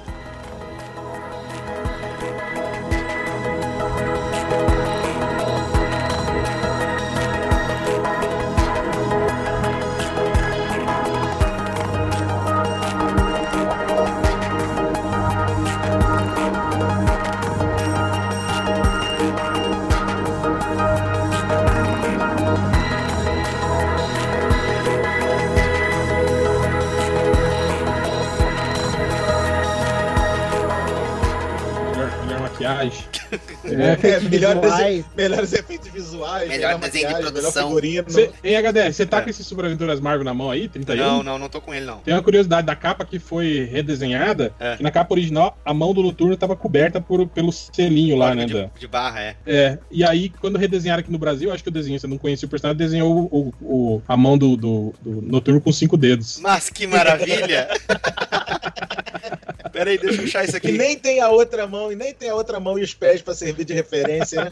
Deixa eu ver, deixa eu ver. Caralho, velho, é verdade, eu não tinha parado quando eu tô pensando aqui. Meu Deus, cara, é mesmo, cara. Ah, vai estar no post, com certeza. Nessa edição, então, como a gente já, já tinha relembrado aqui, Warren, Warrington III lá, ele tinha um título, né? No Clube do Inferno. Como a gente lembrou, o, o Clube do Cintaralho, né? É muito louco que eles chegam lá na mansão do Warren, né? E aí o Warren dá aquele selinho na Jane Grey. E ela fala com a voz do Batman, né? Você está ótimo, loiro. E aí eles acabam traçando esse plano de que vão acabar invadindo o Clube do Inferno. E aí acontece um momento, assim, que é bem legal, assim, quando tu tá acompanhando essa reaproximação, né, da Jenny e do Scott, que eles vão parar lá num, em cima de um dos morros lá. Onde é que eles estão mesmo? Eles estão no Grand Canyon, é isso? Estão nas montanhas rochosas, né? Da... Estão no Grand Canyon. Que barulho é esse, cara? É alguém no Grand masturbando aí. É, alguém, Canyon é alguém que tá parado na página do capítulo anterior lá, da- do, do close-up? É, Não, eu tô, eu tô, eu tô reproduzindo Cabelando a cena do Grand palhaço. Canyon, né? Tá bom. Estão fazendo isso. tá. E aí, Canyon. Aí a Jane Grey vai ter um piquenique, né, com, Scott Summers lá em cima numa dessas montanhas lá, dessas formações rochosas. Estão só os dois. E ela inibe o poder, né, do, do Scott de emitir raios. Nos Eu quero dele. ver a cor dos seus olhos. Olha, eu não, eu não tinha visto essa história, mas eu, eu soube dela, sabe como? Só, só anos depois, assim, é que eu não li na época, né? Eu só li depois. Eu, eu só soube dessa cena no crossover dos X-Men com os Titãs, que foi uma das áreas onde é que a, a Fênix estava lá, com que o Darkseid queria pegar a essência dela ali. E ela deve ter deixado muita essência, né? Porque eles ficam lá em cima do rochedo, né? Dia, Anoitece, depois escreve assim, sete dias depois. Vai, cara, sete, Ah, né? Eita. Nossa, mas- dias em cima da montanha, hein, velho? Ih, Ah, filme pornô é ter sido, hein? É. Poxa vida. sem tomar banho. Mas a dúvida que eu tenho, a dúvida que eu tenho é quem deixou mais essência? É a Fênix ou o Ciclope? Vocês querem usar o termo essência mesmo, é isso? Então tá. É Então tá. muito melhor. E o sabe? banho? E o banho pra limpar a essência, meus amigos? Cara, Tá, ela né? transmuta roupa, carro, ela tirava sujeira, ela criava É, né? comida, O que que é? ela transformava a terra em comida. ela Ah, é, né? ela, trans- ela- qualquer coisa ela transforma o sol do Ciclope em perfume. Não tem problema, não. Puta merda, tá bom, vamos continuar aqui. Aí, eles invadem o Clube do Inferno, Noturno e Wolverine vão pelo subterrâneo. Enquanto isso, temos os dois casais, preparem bem, dois casais dentro do carro, Scott Summers, Jane Grey, Aurora Monroe e Peter Rasputin indo para o clube. Casais indo para o clube. Não, aí é homenagem a quatro. Não, não, é swing de samba rock. Como é que é? Samba rock. é. Ô, ô Ivo, com- como é que fala o Maximus lá no MDM mesmo? É a, é a roda de punheta, né? Roda da punheta, amazonense. Pois é, aí eles chegam lá no clube, né? Separados, no caso, pra não despertar suspeita. E aí começa a rolar de novo as- os delírios da Jane Grey, porque o Jason tá por lá, né? E aí a gente começa a ter a história se complicando um pouco mais, porque ela já tá completamente no delírio e o, o Cíclope só tá vendo ela dançando com o cara. E aí nós temos um, um- um vislumbre pela primeira vez dele como mestre mental, né? Sim, cara com cigarrinho. Tá levando ela pra um quarto. Que, que, que rascada. O cara chega com a mulher rapidinho, o magrelo leva já pro quarto. Perdeu o Playboy. É, né, pega ela com aquela decotezinho lá, então já era. E aí ela aparece e ataca o Cíclope como Rainha Negra já. Ela já tá usando o traje de Rainha Negra lá do Clube do Inferno, né? Quer dizer, ela tá dominada mentalmente. E aí começa o quebra-pau dentro do, do clube. Afinal de contas, se ela já tá vestida daquele jeito, tem que começar a sessão sadomasoquista, né? Cara, eu tenho certeza que, o- que o, o Bernie desenhava pessoas conhecidas, cara. Tipo, Sim, aqui na. na festa, né? no- é, ali tem, tem uns caras ali que você vê que os rostos não são rostos assim, aquele rosto randômico que o cara desenha assim, né? Pra, É. de Ah, um é assim. o Hugo Hefner lá no, no fundo ali, com, atrás da Aurora, assim, com. Com o cachimbo. Ou o Stan É, Lee. Ou é o Hulk Hefner ou o Stan Lee, depende da, da versão do filme que você tá vendo. E aí É tem o quebra-pau, o Colossus os rostos brigando com o Sebastian Shaw. O que, que foi, o Andy? Sim, sim. Os rostos são bem mais detalhados no fundo, né? Não é, É. aquela coisa chapada. É É. a citação, né? Ele deve fazer. eu- se eu não me engano, naquela história que tu tem um encontro da tropa alfa com os X-Men, tem uma cena em que o Bernie tá com a esposa no aeroporto. Sim. E aí dá Sim, a nevasca tem. lá e o vidro do, do aeroporto quebra. Eu me lembro que o Bernie tá com a esposa dele na época, né? A primeira esposa dele, ele aparece na história. Mas continuando, a gente tem então os X-Men sendo subjugados e a gente tem a sequência em que o Wolverine enfrenta aquele mutante do Clube do Inferno, não tô me lembrando o nome dele. O- É o o Harry Leland. Harry. Leland, isso. Que ele aumenta a massa, né? Não, que, o- o- que estratégia de gênio. Tá um nego de garra de, metal, pesado já pra carvalho, pulando em cima de você. O que que você faz? Aumenta mais ainda a massa dele. Porra, campeão, ó, parabéns, negão. Parabéns. Puta, que estratégia sensacional. Ele nem tinha pulado, né? Ele não tinha pulado. É, não, essa foi a, a- o primeiro encontro dele. Ele faz isso depois. É. Essa foi a Ah. primeira quando ele, ele manda o Wolverine lá pros esgotos lá, aumentando o Ah, peso. é que tem aquela cena do. Agora vocês vão ver comigo, né? Que ele olha pra Isso. cima. Mas antes- Antes disso, duas coisas que eu acho legal aqui nessa. Primeiro foi quando a gente conheceu os poderes do Sebastian Shaw, né? Que a gente não sabia ainda que- o que, que ele era, né? Sim. Ele não era só um, for- um fortão genérico, né? Ele convertia, né? Tipo, bater nele não adiantava, né? Porque, tipo, quando você bate nele, ele converte a Isso. energia do golpe levou em, mais força pra ele, né? Isso eu achei uma, uma- uma sacada legal, assim, um poder bacana. E outra é quando o Wolverine, ele acerta o braço do, do Pierce, e aí ele vê que o Pierce é, é, é um ciborgue. E aí ele comenta que ele entende de ciborgue e que ele quase virou um uma vez. E E isso, isso eu lembro que na época foi algo que a gente ficou, caralho, olha aí, lance do passado misterioso do Wolverine, né? Exato. Que Sim. foi especulado depois pra criar a minissérie Arma X, que temos o episódio Sim. aí. Exatamente. Aham. Temos o episódio do E, e eu não sei por, eu não sei por que diabos o, o Bernie desenhou os olhinhos do Wolverine na máscara, os Porque olhos fica brancos. mais foda. Porque fica mais Ah, não, é porque foda. ele tá, ele tá mais puto da cara, assim. Pra ah, você olhar que ele tá aí- puto Aí na o cara. olhinho aparece, né? Ele É, tá é. tipo o Caruso com aquele. Ele tá tipo Caruso com aquele olhão esbugadinho. Sacanagem. Pode ter Aí é certeza legal que não seria tão pequenininho. Aí é legal que quando você empresta o gibi, aquele amigo seu filho da puta desenha o olhinho em todos os outros Wolverines. É, da- eu vou fazer porque ele gibi, né? esqueceu nas outras cenas. Eu vi na última cena que ele tinha olhinho, eu vou fazer porque ele esqueceu. fazer olhinho É, em é, todos.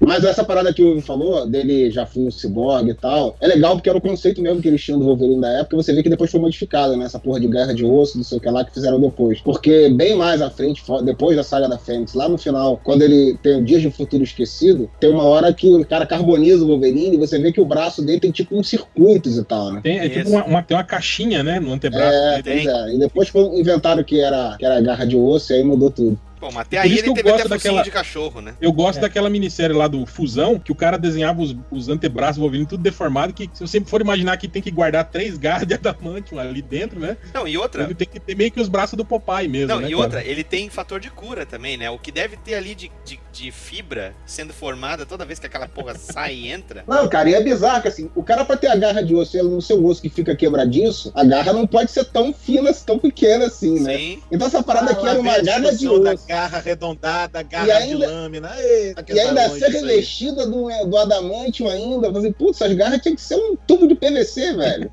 É, tinha mesmo. Bom, vamos Mas, lá. ah, Fala, fala, fala, fala. Não, não, eu ia falar um negócio do Arma X, mas eu, eu acho que não vai ser relevante agora. Vamos ouvir o episódio, vamos ouvir o episódio do Arma X. Lá. Tá.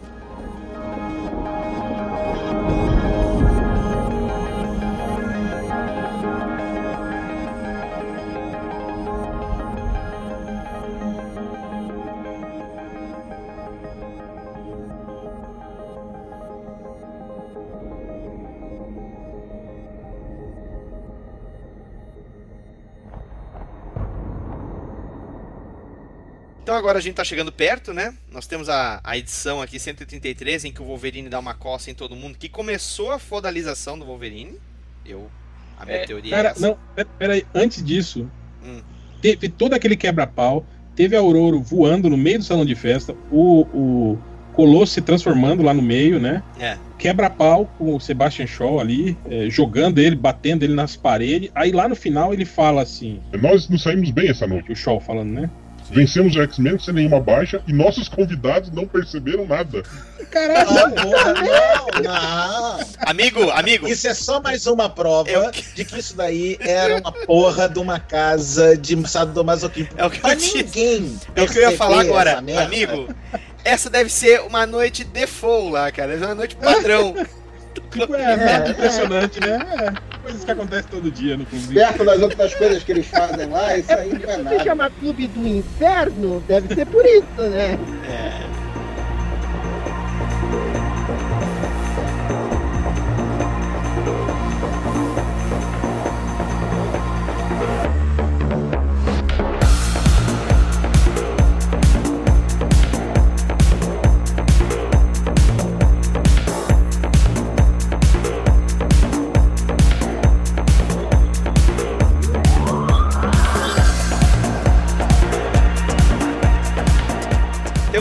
Então, é, aprisionados e o Wolverine vai libertar todos, todos, todos. E essa essa edição é, que, onde se acirrou a briga, né? Entre o, o Brian e o Claremont, né? Isso. Que é essa edição exclusiva dedicada ao Wolverine. É. Que era uma coisa que meio que o, o, o Bernie meio que exigiu, né? E que o Claremont não queria fazer, mas teve que fazer, né? É, e, mas tirando essa questão, né, do, do, do Bernie querer puxar a brasa pro Wolverine e ah, acabou se se colocando essa edição antecedendo o clímax da, da saga da Fênix em si, né? Esse, esse subtexto mesmo envolvendo serventia e escravidão que o Claremont botou pelo próprio contexto do Clube do Inferno e as passagens em que a rainha, a rainha negra barra Jane Grey tá confrontando os antigos colegas dela, né? É muito curioso, né?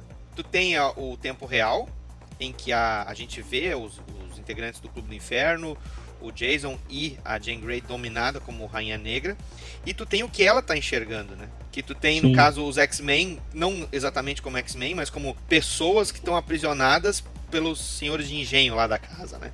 Tu- E tu tem a Aurora, tu tem a, a Tempestade como uma escrava Hum. presa. É. E ele trata, a, a Jean Grey trata a, a, a Tempestade como uma escrava. Sim. E a, e a própria Tempestade, que não tá tendo essa ilusão que, que no caso a Jean Grey tá tendo, ela tá estranhando o modo como a, a Jean Grey tá tratando ela, né? No Sim. delírio da Jean Grey, ela tá sacudindo as chaves, no caso, que vão libertar ela e não sei, e os companheiros. E aí, na realidade, tu tem a, a Jean Grey segurando a tiara da, da Aurora. E a Aurora fala assim, essa mulher tá louca, né? Tá delirando aqui. o que, que é isso? E aí, quando volta de novo pro delírio, né? Tu tem a, a Jean Grey batendo com um chicote na cara da, da tempestade. E esse subtexto ele é, ele, é, ele é interessante, porque se tu notar também na edição anterior, tá, eu tô vendo minhoca em concreto aqui, mas é interessante isso. O Sebastian Shaw, ele representa mais ou menos aqueles caras, os americanos do período da escravidão, né? Sim, ele.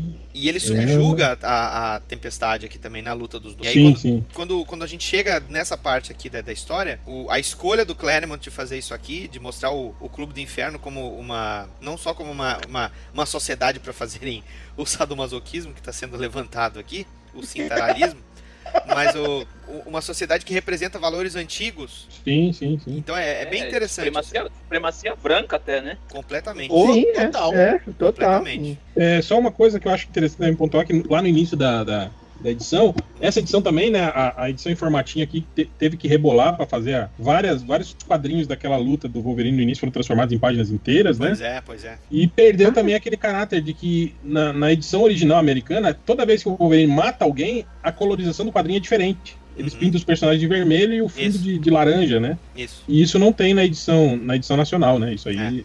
foi. E eles pintam de vermelho sim. pra não enfatizar o sangue, né? Já pintam a série inteira de Exatamente. vermelho. Esse subtexto também se perdeu. A- Até esse momento, ele já, em algum momento das histórias, ele, ele tinha matado desse jeito? Não. Sim, acho que. Na... Na Terra Tinha, Selvagem. tinha. Na Terra Selvagem. É. Ah, É. Não, e eu acho também que antes, né, nessa mesma saga aqui, quando, quando eles fogem da primeira vez do. do, Deixa eu ver aqui. do- que, o, que o captura a, Ah, a sim, sim. Pride, solta ele da, da gaiola, né? Aí Isso. os caras desmaiam ela, aí os caras mandam ele voltar pra gaiola e falam, não, não vou voltar não, e esse foi o maior erro da sua vida. Aí quando eles voltam lá, que ele pergunta, ah, tipo, e, e os guardas, né? Aí ele fala, ah, o Wolverine cuidou dele, né? E o cuidou em, em, em negrito, né? E o, o, o Sif solta um, ah, tipo, ah, sim. Tô sabendo. Entendo, né? Tô sabendo. É uma- Mas, tipo, isso explicitamente, como aqui nesse quadrinho, acho que nunca tinha mostrado, não. Tipo, dele rasgando barriga Não, não caras havia mostrado, como eu garra e comentei. tal, assim. Isso não havia mostrado. E uma coisa legal disso daí é que esses caras aí, se eu não me engano, são os que viraram os carrascos. depois. Carrascos não. Aquele time lá, justamente naquela fase da Austrália lá. Carniceiros, né? Carniceiros. Aqueles caras eram tudo retalhados, um não tinha a parte de. não tinha as pernas, o outro não tinha não sei o quê. Eram justamente os que o caras Wolverine fez tinha com eles. retalhado nessa época aí. É o que o Wolverine Exato. fez com eles. É Agora, legal que já também, tipo, né, ó, tá, tá vendo? gente? Não matou, não, viu? Tá tudo tão vivo. vivo. Tudo sem perna, né? Ah, Mas É. tão vivo. Mas tão Tão vivo. vivo, eu arranquei, eu só arranquei os bagos deles, assim, mas eu tava um pouquinho, assim, O outro tá vivendo só com perna de tanque, né? Mas o que que é perna de tanque em comparação a tá vivo, É, né? exatamente, isso. isso O legal é que o cara com cadeira de roda tem dificuldade com acessibilidade. Imagina esse maluco com a perna de tanque, velho. Ah, mas aí, aí facilita pra ele, né, cara? Ele pode patrolar tudo e entrar onde ele quiser aquela porra. É, é. Tem é, vaga, tem vaga pra é. estacionar direto. É deficiente É. e tem carro, aí ó. tá, mas vamos lá. Aí a gente vai pra edição seguinte, em que o controle mental vai começar a ser quebrado, né? Tem todo aquele quebra-pau que a gente tava lembrando, a tática maluca, né? Que o, Alexandre lembrou aqui do cara aumentar a massa de, de peso do Wolverine, ele tá caindo em linha Né? reta em cima dele. Estratégia, ó, 100%, meu irmão. Uma- Essa e uma agora coisa, é troféu Darwin, né? De, de- Mas- mas Darwin antes de- cuida de- Antes, antes disso, Daniel, é, Ah. tipo assim, a gente vê que aquela edição que foi, assim, metade dela foi dedicada ao Wolverine, meio que por exigência do Bernie, como ela é meio inútil nesse, nesse na, pro decorrer da saga, porque é- depois ela, ela tem um monte de, de, de inserções, assim, só pra encher linguiça, né? Tipo, mostra o, o Banshee e a Moira, né, conversando, mostra o, o Anjo e o Professor X lá em casa conversando, né? Tipo, eles tiveram mesmo que dar uma enrolada, né? Sim, a- toda, mostram aquele, toda aquela batalha mental do Cíclope com o Sim, Jason, sim. né? De esgrima lá também, né? É bem isso. E aí termina com isso, né? Com a batalha mental, o Jason Wingard espadando o, o, o Cíclope e ele aparentemente morto, né? É. E nessa edição seguinte, que tá tendo esse quebra-pau todo, né? do E essa acho que foi o ressuscitamento mais rápido da Marvel, né? Porque termina a edição com o Noturno falando que. Meu Deus, ele está morto! Aí você compra a edição seguinte e ele fala: Ah, o Cíclope está vivo! tipo, no primeiro quadrinho. Opa! Me enganei, desculpa aí. Ele tá com pulso ainda. Tá com pulso, galera. Fica calma. É que o Noturno não é médico, cara. O Noturno não é, É, médico. tá querendo demais, tá querendo demais. pô. Pô, mas aí, ó, ela vai peitar o Mestre Mental. Essa sequência aqui é muito boa, muito boa. A arte também tá do caralho. É, tá tudo escuro lá na, na mansão do Clube do Inferno e ela tá com sangue nos olhos, né? Ela deixa o Mestre Mental vegetativo. No da Panini, aí qual que é o livro que o, que o Fera tá lendo? Tá, te digo já, peraí. Julian James, a origem é a consciência do colapso da mente Bi- Bicameral. bicameral. Isso. Ah, então é isso mesmo. Era só na edição da Abril que ele tava lendo Ulisses, do James Joyce. É, porque na da Abril era formatinho, não cabia. É. Mas foi a Lilia que- Mitsunaga te- teve menos trabalho. Foi bom porque eu fui procurar esse livro, justamente por causa do, do, do Fera. E, e aí eu li Ulisses. Ah, mas James. e no original, será que ele tá lendo esse livro aí mesmo? Deve estar. Deve ser esse Deve do ser Julian esse. James. Deve Toda a cara de livro que o Fera estaria lendo, né? Porque o Fera tem dessas, né? De ler esse. Sim, sim. Ah, Bom, a gente chega então com a fuga deles. Não, eu quero dar um destaque. Ah. Puca, que mais que tem aí a. a. a. a. a. a. Tá, tá, tá. É brincadeira, cara. Como é que a gente vai trabalhar? Pro jeito como o Noturno tentou se livrar do Sebastian Shaw, fazendo ele de bolinha de, de, de malabarismo com a, com a perna dele. Ah, o Shaw, sabe de uma coisa? Deixa eu te, pe- eu te pegar pela perna e toma-lhe um soco no meio dos bagos pra tu tomar vergonha na E foi cara. nos bagos mesmo, hein, cara? demônio. Na altura da mão ali, foi nos bagos mesmo. Foi, foi, foi nos É bagos. não. Noturno ficou Tem gente falando que vai dizer fino. no estômago. Na, na versão da, da Abril, ele não tá cantando Ciranda Cirandinha, né? Ele, ele, ele fala, né? Só que, que ele pergunta se ele tá se divertindo, né? É, eles suprimiram É. a, a musiquinha, né? pelo jeito sim. Eu não lembro, não tô com a edição aqui. Não, eu tenho ela aqui. Eles tiraram um dos, um dos, dos balões. Dos balões. Aí fica só aquele. o- o do de baixo, ele né? tá se divertindo. É. Hum, Então, quando eles entram na nave pra fugir lá do local, a Jen já tá começando a se sentir mal e tudo mais. De repente, ali com a nave em pleno voo, ela chama a atenção deles. E aí tem essa pose, cara, que eu copiei muito, velho. Eu copiei pra caralho esse desenho. Muito, muito, muito. Tinha personagem feminina que eu criava dos meus super-heróis, eu ia lá e copiava. Cara, e eu vou te falar, hein? a- essa proporção que o Bernie usava nos corpos de mulheres era uma coisa que só ele conseguia desenhar. Tipo, a gente não consegue fazer, tipo, esse tronco tão curto, assim, né? E, e- e fica escroto. É, é tipo o- o- os ombros que o Minhola desenha pro Hellboy também. Se a gente tenta fazer igual, não, fica uma merda, né, cara? E o mas Ah, é. conseguia, Mas tu sabe por que, que o tronco é curto, né? porque, porque os, os Olha o peitos são tamanho desse grandes. peito, cara. Ah, não, sim, claro. Olha o tamanho desses peitos. Bom,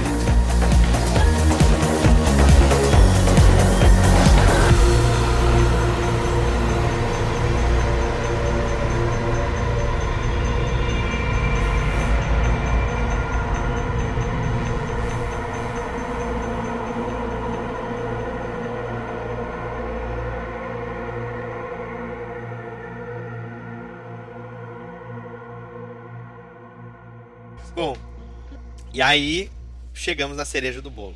Agora, ouvintes, a gente tem aqui. Agora, chegamos no, do Grande Heróis Marvel 7, né? Exatamente. Se É. você, se você não sabe do que se trata, pega lá também para ouvir o episódio do ArgCast, que a gente falou sobre a- o título Grandes Heróis Marvel. A gente também citou rapidamente sobre essa edição no, no- no episódio do ArgCast sobre os X-Men, mas a gente se focou bastante em Grandes Heróis Marvel no episódio do ArgCast. E vocês vão entender. Cara, eu, eu, eu tenho que repetir porque eu sou velho e velho repete coisa. Foram meses, não, foram semanas, semanas que a gente transformou a vida dos jornaleiros no inferno. Fevereiro de É, a- 85. o, o Super Aventuras Marvel 31 foi, de jane- foi janeiro, e aí em fevereiro já saiu o, Um os mês. Grandes Heróis Marvel. Um mês, Um mês, filho da é. puta. Um mês, filho da puta.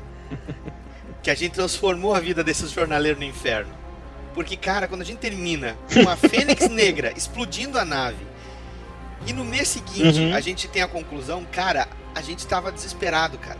Não tinha spoiler de internet, não tinha scan. Não tinha nem internet pra começo de conversa, né? Exato, cara, não tinha. Não, e eu, e eu lembro que eu fiquei puto, porque quando chega no, no, no- no final da edição lá dos Super Aventuras Marvel, aí tem uma página toda preta, né, falando a redação Marvel tem a honra de convidar cada super leitor do país para o magnífico espetáculo que se fará realizar na edição número 7 de Grandes Heróis. Eu falei, porra, filho da puta, né?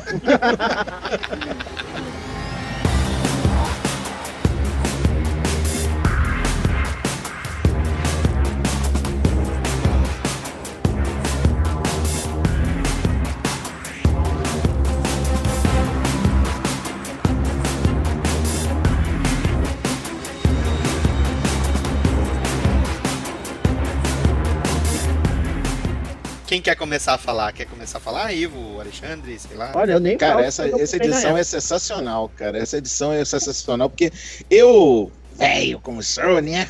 Eu comprei na época, óbvio, né? E puta que pariu, é também igual o Daniel, eu ficava emputecendo a vida do meu do jornaleiro, quando é que chega essa merda, quando é que chega essa merda. O cara, quando chegou, o cara só faltou tacar a revista na minha cara. Toma esta caralho dessa revista que você tava querendo, seu rato do cacete. Ah, cara, eu, eu, eu nessa época não comprava X-Men, eu não comprava Super Aventuras Marvel, né? Eu fui conhecer os X-Men mais profundamente depois do crossover com os Titãs. Eu li os Titãs, né? Uhum. Então eu, eu fui correr atrás depois, então não tive essa sensação com, né, de ficar enchendo o saco do jornaleiro, nada do tipo. Tu não Ah, pô, é construiu uma- a expectativa, então. É, não, ali de uma pancada só, né? Tipo, Essa edição é fantástica, né? Porque é o momento da transformação dela, né? É o momento da, da corrupção total pelo poder, né? Do, do, do poder na, na pessoa, né? PT, PT, corrupção é do PT. A roupa dela é vermelha e amarela. Comunista. É, exatamente, é. Vermelha e amarela. E por que ela se chama Fênix Negra, hein? A roupa dela é vermelha, não tem nada a ver isso aí. Porque na verdade é, é dark, né, Fênix? É dark, não, é, não é preto de cor, né? É dark É. de É, sombrio. escuro, do lado negro. É o lado sombrio. escuro. Não, não é o lado negro. É o lado escuro da força. Sombrio. Ô, Andy, Sombrio. Escuro, sombrio, no sombrio faz sombra. e tu, Andy? Cara, a gente já falou sobre isso, mas, cara, essa edição muda a vida de uma pessoa, né? Quando você é moleque. Eu lembro que quando eu vi essa página que é dividida, você vê o quarteto, Homem-Aranha, o Doutor Estranho, o Surfista, e a cena dela voando daquele jeito pela primeira vez, cara. Pô, não tem como você não, não se empolgar com aquilo, né? Foda. Eu lembro Aí, que eu aí- comprei, tava, eu tava, eu lia, não sei se vocês faziam isso. Você, você lia numa- no ônibus, né? Eu via, ia, fazia viagem, ficava lendo isso, Hum. com dor de cabeça e tudo. É, porra, e aí Ô, ela. rapaz, lembra da dor de cabeça não, rapaz, era direto. É. Porra, e aí Foda ela. É, O foda era esquecer, perder o ponto, né, cara? Descer os dois, três pontos pois depois. é, pois é. Puta que pariu. Voltando para que a gente tinha falado, pô, a equação Burn, é, Chris Claremont e Terry Austin aqui é, é, pô, é o ápice aqui, É, né, cara? É muito linda a arte, cara. É o. A diagramação das páginas também, assim, tá tudo, tá tudo a favor, sabe? É muito foda. É muito foda. É, eu, eu, eu tava lendo também agora de novo o, o encadernado. As primeiras histórias ali, tu tem alguns problemas de composição dos quadrinhos que o, que o Burnie, pela correria, sabe? Eu acho, fazer a revista mensal ali, ele descuidava. Aqui tá tudo perfeito, sabe? Quando tu aplica técnicas de, de composição, de achar o centro de visão dos quadrinhos, ó, aonde teu olhar vai cair primeiro, sabe? Se vai ser no balão, se vai ser no personagem que tá no fundo, que tá na frente, tá tudo perfeito, sabe? Pare- pa- Parece assim que foi uma preparação pra chegar nesse momento. Muito foda. Ô Ivo, tu, tu ia comentar. Daniel, deixa eu te. Ah. Deixa eu te fazer uma perguntinha. Eu tô vendo a primeira página dessa edição. Aqui tem o Fabuloso X-Men escrito em cima, e Fênix Negra. escrito no céu, de vermelho, como bem falaram, em vez de negro. Aham.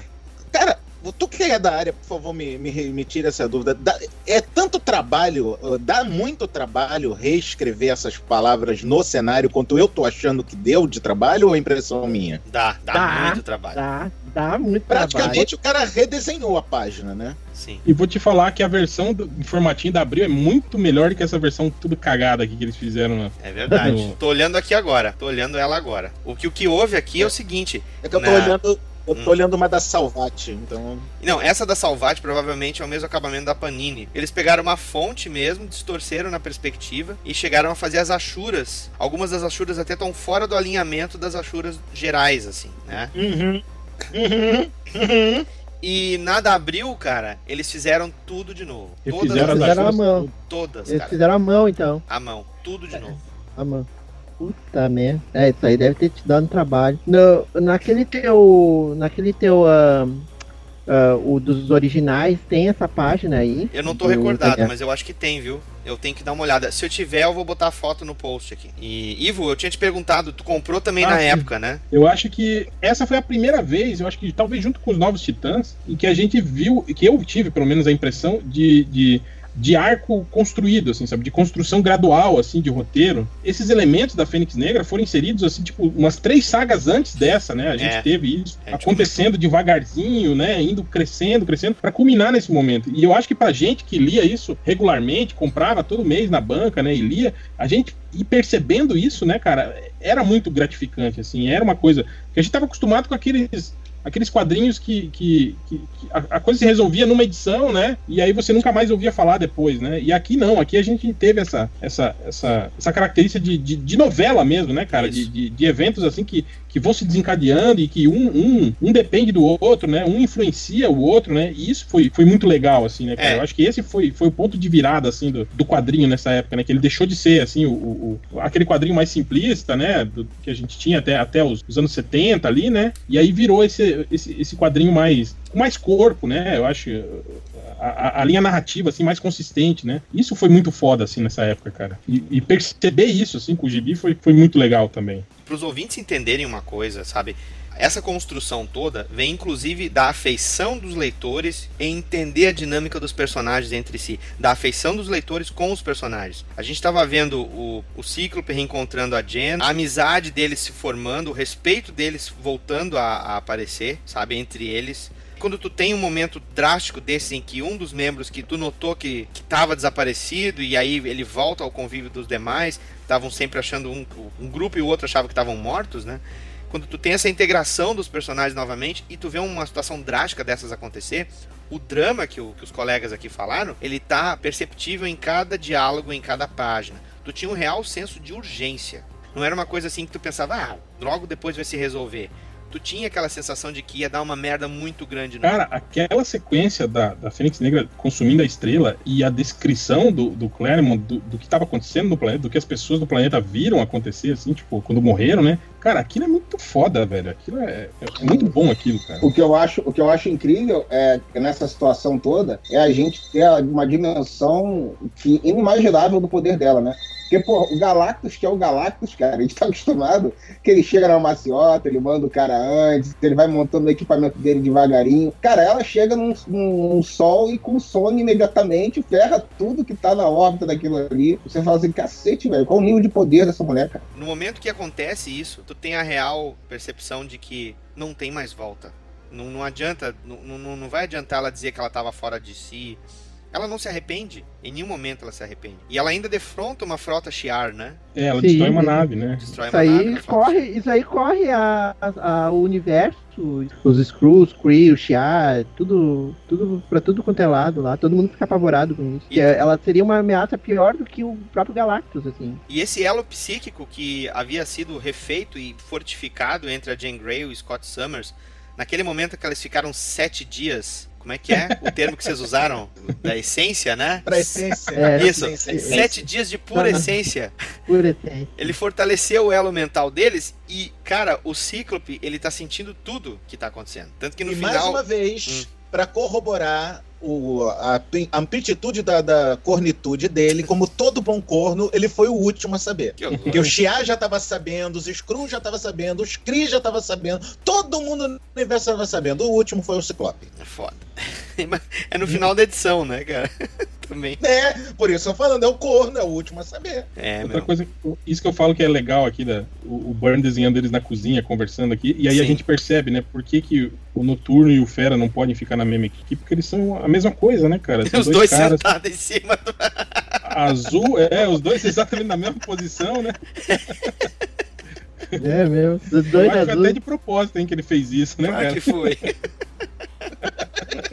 É engraçado, né? Os dois empoleirados na, na- no balcão da cozinha. E o Wolverine E antes que abrindo uma breja, né? Todo mundo tomando café, É, pensando, é cara, todo mundo tomando café e ele na breja, lógico, porra. Mas breja é o café do Wolverine, pô. é cereal. Agora, eu acho que todo mundo nessa edição ficou triste, menos o cara que chegou lá de manhã no Central Park e encontrou uma, uma árvore inteira de ouro, já pensou? o guardinha do Central Park chega lá pra abrir e fala: Caralho, foda-se o trabalho, vamos se fuder todo mundo. Eu não tinha parado pra pensar nisso, cara.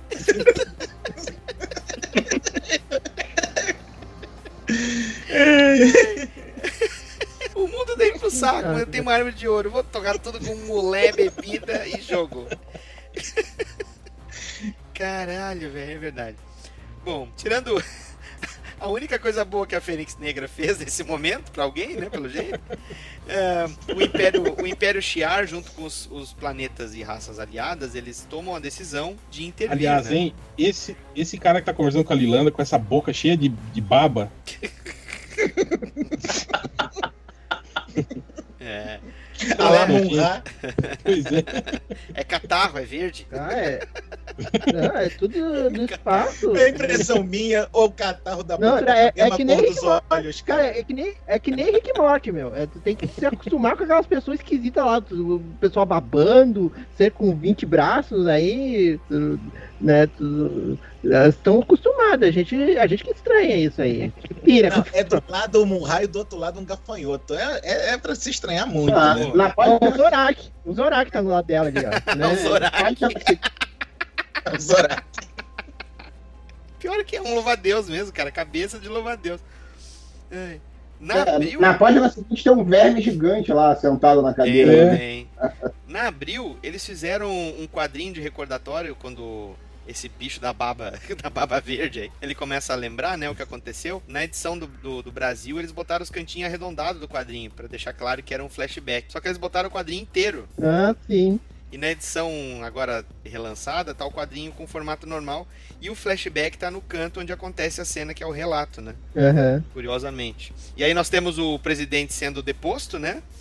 O John Carter sofreu impeachment, entrou o Reagan na versão da Abril. O nome do, do, do baba na boca lá é Tuoxenhamin.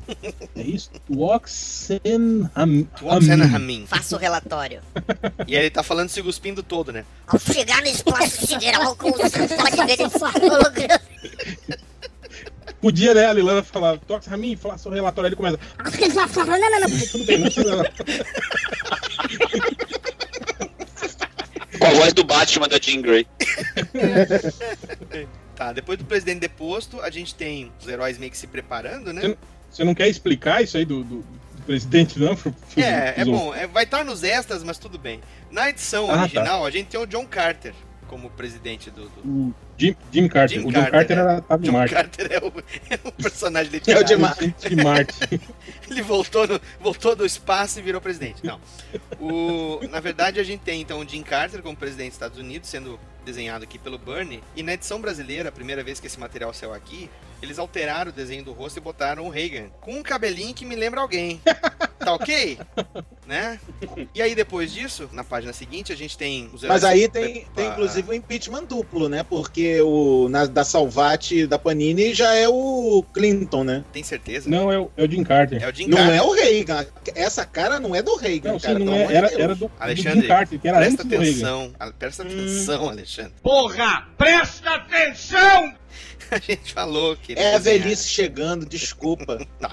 Estão se preparando, e aí nós temos um momento interessante em que a Jane Grey, depois de ter feito essas barbaridades todas, a, a Fênix Negra, né? Ela segundo, volta. ô, HDR. Ah. Veja bem que situação. O Ciclope fala que a Jean Grey tá vindo e tá com fome, que o pau vai comer. E aí o que, que o pessoal faz pra se preparar? Gasta energia na sala do perigo. É. Que merda, né? É sério, que antes da final você resolve jogar uma pelada? É isso mesmo? Ah, tem que se treinar, né? E, bem que le- inútil, né? e o legal também aqui, né, que o Fera, na verdade, ele não era bio- biólogo, o Fera? É. É, né? E aqui Não, mas tá na criando... Marvel o Fed é tudo, cara. É cientista, engenheiro, biólogo, astronauta. E, Aí Os caras têm umas puta habilidades, né? Aí ele já cria um, um e a melhor aqui. habilidade dele é apertar parafuso com o dedo do pé. É. É verdade, E, ele, olha, tá, ele tá usando a perna direita dele pra apertar te, um parafuso. tenho que rever aquela, aquela dos Vingadores que eles encontram os Guardiões da Galáxia, né? Que o, que o Fera diz tudo na cara do grandão lá deles, lá, o, todo o doutorado, tudo que ele tem lá de. que ele estudou, assim, tudo na cara dele. Eu não sou uma besta, eu sou um físico, biólogo, sei lá o que tem, sei lá o que tem. Eu Agora, tenho técnico do. Senac. Eu tenho técnico do É, Senac é. de eletrônica. Ah, Ele Analisando aí a- a- analisando a cadeia hereditária, como é que é? Não, o que o Júlio falou aí do, do treinamento deles, você, você entende o que eles fizeram ali, cara? Não dá pra entender o que eles fizeram, né? Tem uns bastão girando em cima Tipo, tem deles um- ali. É, tem um, um rotor, né? Isso. Girando ali, né? Aí o Colosso arranca um braço e joga na parede, tipo, né? Ok, pra quê, né? Não sei, foda-se, né? É pretexto pra eles conversarem. Tu sabe, né, que os roteiros do, do Claremont, eles são no estilo Marvel Way. Ele deve ter dito, eles estão na sala de Uhum. perigo e eles estão falando sobre o que os espera e não sei o que mais, não sei o que mais. Aí o Bernie olhou pro ventilador de teto do estúdio dele e pensou assim, vou botar um ventilador gigante girando na o- sala. Na edição da Abril aqui, quando ele joga lá o braço na parede, ele fala que arrebentou o motor da máquina. É, né? Legal também é ali, né, aquele balão de, de pensamento, que os caras botaram um rastro de bolinha até a cabeça do. pra ninguém pensar que era um pensamento do Wolverine, né, cara? É. É que dependendo da pessoa, ó, é podia pensar que ele tá, que ele tá. Não, não, não, é que ele podia estar pensando que ele podia estar saindo esse pensamento do, do cu, né? da cabeça. Tem um colar de miçanga ainda até a cabeça do Colosso, é verdade. E o, e o que É o, o colar de pérolas da Marge Simpson. E o que o Júlio falou agora do que ele te disse, né, do motor, na edição da Abril, ele falou o que, Júlio? Ele falou que a- Pronto, Wolverine, arrebentei o motor da máquina. No quadro ele tá dizendo aqui, Mas minha paciência está acabando. Essa espera é de enlouquecer. isso ele pensando. Aí ele tem um balão dizendo assim, Pronto, Wolverine. Esmaguei o motor da máquina. eles omitiram outro É, balão então. melhor. Não, não, Beleza, tem, tem o balão. Agora preciso libertar minhas garras inquebráveis de adamantio. Como se ninguém soubesse disso, né? Ah, meu, a gente vai discutir a redundância dos roteiros na época, não dá, cara. Era normal Cara, isso aí. mas nesse, nesse ponto o formatinho é legal, porque assim, o formatinho dá uma resolvida obriga... É, e aí você não perde quase nada. Eu lembro de já ter comparado os diálogos do, do- do- de uma versão Uhum. digital dessas aí que vocês estão, dos encadernados completos aí que vocês têm, com o Sim. do formatinho. E, e é interessante ver que a- você perde algumas nuances de algumas coisas, mas no geral o resumo que os caras faziam era muito bom. O conceito das, o- os conceitos das histórias estavam muito bem preservados. O que eu. Menos em Guerras Secretas. Quem diria, né? Isso, isso é spoiler de episódio futuro? Não sei. E se liga, porra! No que eu tô falando! Bom, vamos lá. Na sequência em, se- em seguida, que eu acho que é legal a gente lembrar aqui, nós temos a, a Jean Grey voltando pra Terra, como Fênix Negra. legal que, ó, no, no formatinho, Ah. no formatinho fica a 80 km de Nova York. No encadernado fica a 75 km de Nova York. Ó, 5 km de diferença. Um tá usando o Google Maps, o outro tá usando o Waze, né? Então tá.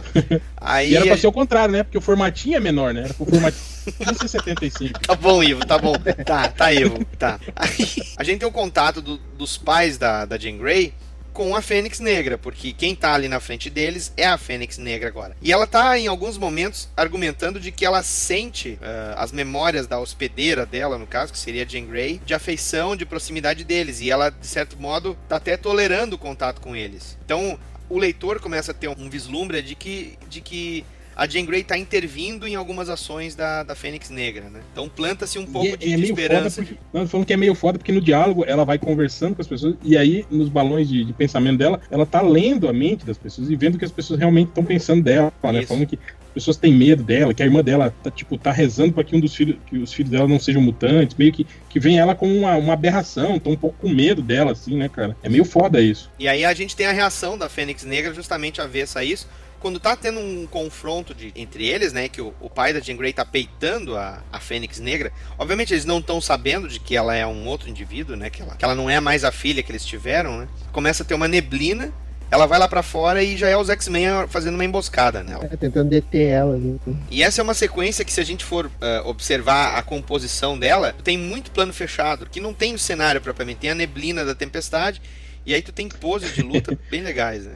Aí já era o, o malaco do John Bryan, né? Falando, Eu não vou desenhar fundo nessa Exato, cena. tá no final da edição, tá no fim de edição, o prazo, cu. o prazo tá acabando. Quando a neblina some, Ainda só tem mato.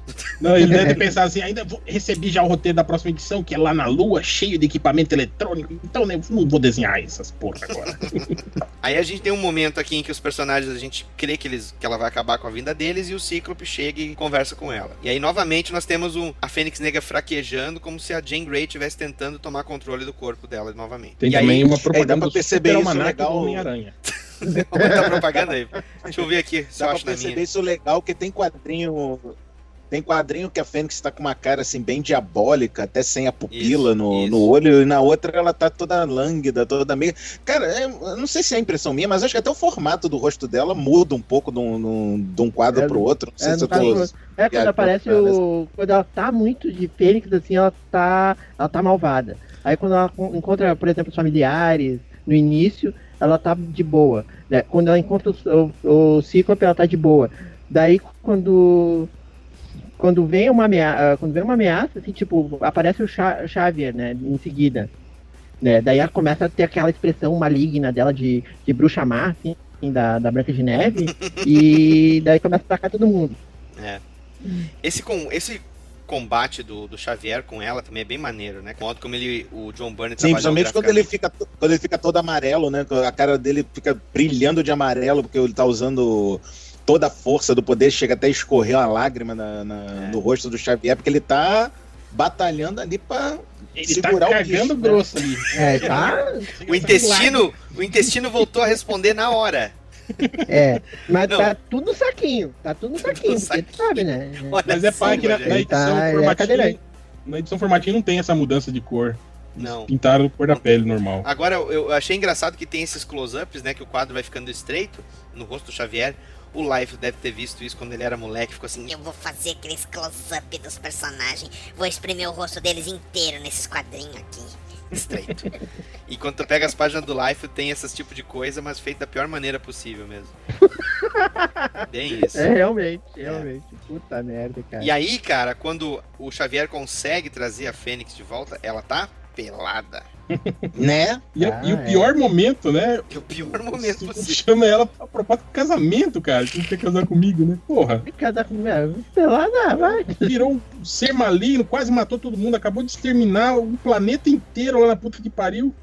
Você quer casar comigo? Porra. Não, ô, vocês Oh. viram aqui na última página desse, desse, dessa edição aqui, o pai da Jen vai levar, né, um roupão pra ela se vestir. Aí ela fila assim, ai, obrigada. Daí ela pensa, ai, caramba, eu não acredito. O meu pai está corando. E aí tu nota que o colorista, o, colo- o colorista coloriu a cara do pai dela como se ele fosse o, De rosa. De rosa. como se ele fosse o pássaro trovejante, cara. Nossa senhora. O cara tá tendo um derrame aqui, cara. Não tá corando, cara. Puta merda. Aí eles somem. Eles somem do nada, cara. Puxa, isso, isso, ah, isso, isso é uma coisa recorrente. Isso é uma coisa que eu já vi repetindo nos anos 90 dos X-Men, cara. Que eles estão numa situação, saem de uma situação X, é, é, redundância, né? E de repente vem alguém, teleporta pra eles e somem. E eu vou falar uma coisa pra vocês. Não, você não entendeu. Agora eu vou dar uma de Daniel HDR. Você não entendeu. O que aconteceu na verdade foi que o professor X usou os poderes mentais dele para fazê-los desaparecer diante dos olhos. Na verdade, o que está acontecendo de fato é que eles estão calmamente andando para fora da tela sem ninguém Não, perceber. não, não. Acontece isso, cara, e eu vou. Eu, eu folheando o Gibi Grandes Heróis Marvel aqui de novo, eu me deparei com o anúncio do Conan Destruidor, adaptação para quadrinhos. Eu me lembro que quando eu, quando eu vi isso, e eu olhei esse anúncio, Conan Destruidor, eu disse: foda-se o Conan. Eu virei a página. Porque eu tava no desespero, cara. E essa página, o mais louco é o seguinte: a primeira página da edição 137, em que os X-Men são sequestrados pelo Império Shi'ar para julgarem a. para condenarem a, a Fênix, a Jean Grey, à morte. A primeira página da edição é o Vigia, dizendo: Ah, eu sou o Uhum. Vigia, bababá, bababá. No Grandes Heróis Marvel 7, eles botaram essa página como a primeira. Uhum. E aqui na edição original ela é a primeira da edição. E aí tu tem, É. no virar a página, esta página. Linda. É, Lindo. Essa é foda mesmo. muito, muito boa. Isso aqui é o Bernie dizendo assim. E mais ó, uma vez, uma bela bunda, né? Que temos aqui a Aurora, né? Bem servida, inclusive. Calma, cara, calma. Calma. Eu sei que, cara, essa página dupla, quando eu olhei, eu pensei assim, cara, a coisa chegou nesse ponto. Puta que pariu, cara. Ah, Olha os alienígenas tudo lá no fundo, cara. Com aquelas caras tudo esquisita, né? Uhum. É muito foda, é muito foda. Mas vamos prosseguir, vamos prosseguir. E aí a gente tem o acordo, né? Tipo assim, meu, tenta resolver de outro jeito, não precisa ser na porrada. E aí eles, não, nós vamos brigar com vocês e se a gente ganhar, eles, a, a Fênix fica livre e aí ela vai, vai ser nossa protegida. Agora, se não ganhar, ela morre.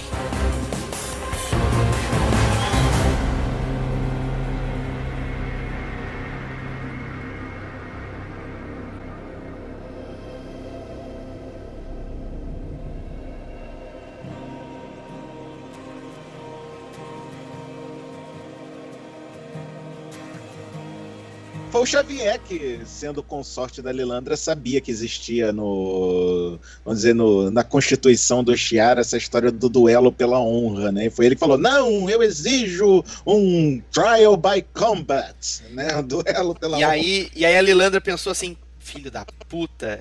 Ele ia na biblioteca e tava pesquisando sobre Filho isso. da puta, não, não, não, filho da puta, não. Ele falou: magnífico, Charles, você aprendeu, garoto bom. é Por isso que eu te amo, filho de uma puta. E você se lembra que na. Eu, eu tava comentando antes daquela história do Proteus, quando a gente vê o Charles lá de novo no Império Shi'ar, ele passava o tempo dele aonde? Na biblioteca, estudando os registros históricos do Império. Então, até nisso coincidiu, né? Ele tava por dentro dos costumes, ele invocou uma tradição antiga, quer dizer, nada deixou escapar aqui. Ficou, ficou bem, bem usado no momento certo. É, o Xavier tem. é, Isso prova que o Xavier tem uma mente. Não só ele é um telepata, ele consegue absorver informação em grandes quantidades, rapidamente, provavelmente. É, Eu achei É legal também provável. na- nessa história aqui que a gente viu o, os Kree e os Skrulls, né? Também Sim. Uhum. Dialogando. Eu achei bacana ali, tu tem um soldado Kree, né, com aquela roupa clássica do Capitão Marvel, né? Sim. anos 60, e tu tem um E Skrull, como né? sempre, um Screw dando piti, né? Porque tem que ficar perto do Kree, né? Esses- Os Screws são todos mais bicha louca, né? São os que estão sempre piti, enquanto os Kree são aquelas bichas mais bem comportadinhas, assim, que fica na, na dela, assim. Ah, esse- esses dois povos aí, cara. Puta merda, se, se eu fosse os Vingadores, eu mandava tomar no cu, vocês ficam brigando esse tempo todo. A gente fica nesse inferno, nessa bosta desse, dessa- no meio da guerra de vocês dois aí. Agora vem esses merda aí fazendo invasão secreta aqui na Terra, aí, porque o, o bosta do Galactus lá em cima, que a gente, a gente vem sempre aqui na Terra, a gente, se livra, a gente chuta eles. Como é que eles têm tecnologia além da nossa e não, é, e não chuta o cu dele lá do planeta deles? É uns merda mesmo. E daí vem aqui fazer invasão secreta. Vem invasão secreta. Invasão secreta no raio que pata de vocês. Tomar O dele. E vocês, seus Creed merda aí, ó. Vocês, seus Creed, ó, eu mando o Capitão Marvel aqui, ó. O Capitão Marvel é herói nosso aqui, ó. Não, é, de, não é de herói de vocês, porque vocês são pão no pau do cu aí, ó. Pão no pau do cu aí. É, é isso aí. E em um minuto, e em um minuto o Rogério destruiu toda qualquer possibilidade de invasão secreta no universo Marvel pra um fã bazinga. Exatamente. Ah, Júlio, me conta uma coisa. Quando tu leu essa passagem aqui da, da preparação deles, assim, qual dos das passagens de, de preparação dos personagens pra grande batalha tu achou mais bacana? Ah, cara, eu, eu sou fã do Noturno, né? Então, pra mim, foi, foi o mais marcante, foi, foi dele, né? Mas todos eles é interessante, eles pensando na Jean, dela ser amiga, e, porra, e agora o, Wolverine já com, né, uma outra visão dela, porque, porra, ele podia ter resolvido a parada e não resolveu, né? E não sabendo se ele ia fazer, conseguir novamente ou não, porque tem uma hora que, o, que ele teve uma chance de tentar matar ela, né? E Sim. ele relutou, né? Ele hesitou. Sim, tô. É bem legal. É né? nessa hora que a gente vê a massagem com benefícios do Fera, né, também. é, é. É verdade. Ah, a frase, santa- inclusive, é essa. Não, a frase, inclusive, é essa. O Fera tinha acabado de tomar um banho, saiu do banho, né? Aí ele, ora, ora, ora, e ó, Sou sua massagista, senhor. Fui enviada para atender a todas as suas necessidades. todas com negrito, tá? Todas as suas necessidades. Aí o, o Fera não tinha outra coisa pra falar, né? Ah, minha santa querupita. Querupita. Eu não tenho edição original disso aqui, eu tenho que olhar talvez naquela que eu falei antes, que tem as páginas com os balões em inglês. Mas, cara, será que ele fala minha santa querupita? Deve ser uma outra expressão. Não, é. O, a original do Fera é All My Star and Spangles, aquela All Minhas Listras Estrelas da, da bandeira americana. Sério, é sério. Quando ele, toda vez que ele fala a história de Minha Santa Querupita, no original é All My Star and Spangles, alguma coisa Ah, mais ou o, menos. engra- o engraçado é que na minha aqui, que é do Marvel Especial, ele fala minha santa Paramércia. Eu nunca tinha Como? visto essa. Paramércia. Como? Aí, Paramércia? Isso é Paramércia. Abril? Isso é da Abril. É, só pode ser o JP. Não, na verdade é que eu paguei pra, pra essa editora, porque eles queriam fazer um, um, um jabá pro Paranerd, é só que eles erraram, né? Fazer o quê? Paramércia. Agora deixa eu ver, tu falou que é da Abril, eu tenho do Grandes Heróis Marvel aqui, eu tinha a impressão que era Santa Querupita. Não é, Santa fala isso, né? Paramércia, tem razão. Ai, Mas ele não céu. fala minha Santa Paramércia o tempo todo, ele falava Querupita. Nos Vingadores ele falava minha Santa Querupita. E aí eles botaram Paramércia. Bom, tudo bem. E tu, Andy, qual foi do- das preparações aí que tu, que tu te lembra mais, tirando essa do Fera? Andy Nakamura. Ô, Andy. Alô? Alô? Será que o Andy caiu? Não, tá aqui. Diz aqui no chat que ele caiu. Tá, eu vou botar ele de novo, peraí. O, já que estamos num off aqui, no, no chat tá a frase original do Fera, é All My Star and Garter, que é All Minhas Estrelas e Listras da bandeira. Minhas estrelas e listras. Nossa, que, Uhum. que patriota. Eu sou mais a Querupita e a Paramércia. É, não, eu sou muito mais minha Santa Querupita. Ó, e, e a tia Petúnia também, com É, certeza. do coisa. É, a tia Petúnia do Coisa, né? Coisa, Isso. coisa. É, o Andy caiu. Tô tentando botar. Entrou. Andy, Oi, tá, tinha caído, né? tinha. Tem alguma estão das- falando? Desculpa. Tem uma dessas passagens aqui em que os personagens estão se preparando pra batalha que você se lembra mais? A do Wolverine, porque na verdade já tinha esse indício, mas nunca tinha me ligado dessa, dessa, desse amor que ele tem pela Jean, né? Então ele tá. E sempre teve aquela questão dele ser o chato, né? A pessoa, o piadista chato. E teve um traço mais humano nele, né? Achei ficou bem legal, assim. Foi a primeira vez que eu prestei atenção nisso, né? Que você percebe que ele, além daquele jeito dele, tinha algo mais. Né? Sim. E tu, Rogério? Bom, o do Noturno é mais destacado, que ele tá com o Anjo também, estão treinando lá na, num salão. né, e tem a Aurora, né? Que dá pra perceber que ela não dorme, ela dorme como vem ao mundo, assim. Ah, meu filho, a Aurora anda pelada até nas, na- nos jardins da mansão Xavier. Pelado pra ela é normal, cara. É normal. É, até E tu, Will? o Ivo está mudo. O Ivo disse que tá com uma emergência com o bebê e não tá na chamada. tá legal. Ele tá na chamada, mas não está. Eu gosto, eu, apesar de, de achar engraçada essa aqui do Fera, ter percebido isso aí também que foi dito. A do na- Fera é sensacional, É. cara. Ter percebido isso aí que o Andy falou na do Wolverine, eu acho interessante essa do, do, do Cíclope com a Jen, porque a gente tá olhando pela primeira vez a Jen tendo a certeza de que a vida dela tá em jogo, ela manifestando esse, essa entrega, né, para essas circunstâncias todas, ah, do coração dela, né, dos sentimentos dela pro, pro, pro Scott Summers, tu fica com pena, mais do que tu já pudesse estar, sabe? E, a- e outro símbolo, eh, desculpa interromper, Daniel, e outro símbolo, eh, simbolismo nisso, ela tá usando o uniforme antigo dela. De, De garota de Marvel. De garota Marvel. Isso aí, tipo, Eu- eu- É, tipo, é despedida, assim. É, com- Eu acho que quando você lê isso, já percebe que já não tem mais jeito. né? Ali, É. quando você vê isso, já é uma despedida já. Quando, quando eu vi ela usando o traje e, e aí ela tá falando que, que não importa o que acontecer, elas vai ter, o coração dela sempre vai ser do Scott, aquela coisa toda, eu senti, cara, ela vai morrer, velho. E aí começa o questionamento, será que ela merecia morrer, né?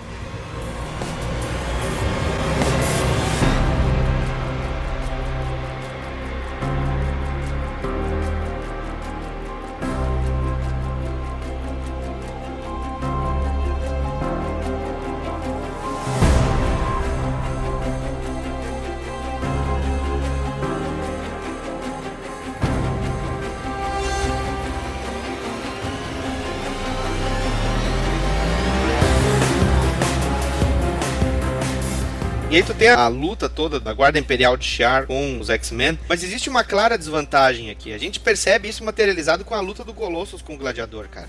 É uma desvantagem visível, assim, sabe? Tu sabe É. que, o, que o Colossus vai levar uma camaçada de pau do super-homem moicano aí. Não, e, o- e o mais legal é que no meio do quebra-pau, os X-Men numa desvantagem fodida, tem um- uma porra nada a ver que é o Wolverine para dentro da fortaleza do Vigia lá Ah, é? e ganhar uma aula de história. Porra, velho, caralho. Tinha hora pior pro cara fazer um telecurso segundo grau, não, bicho?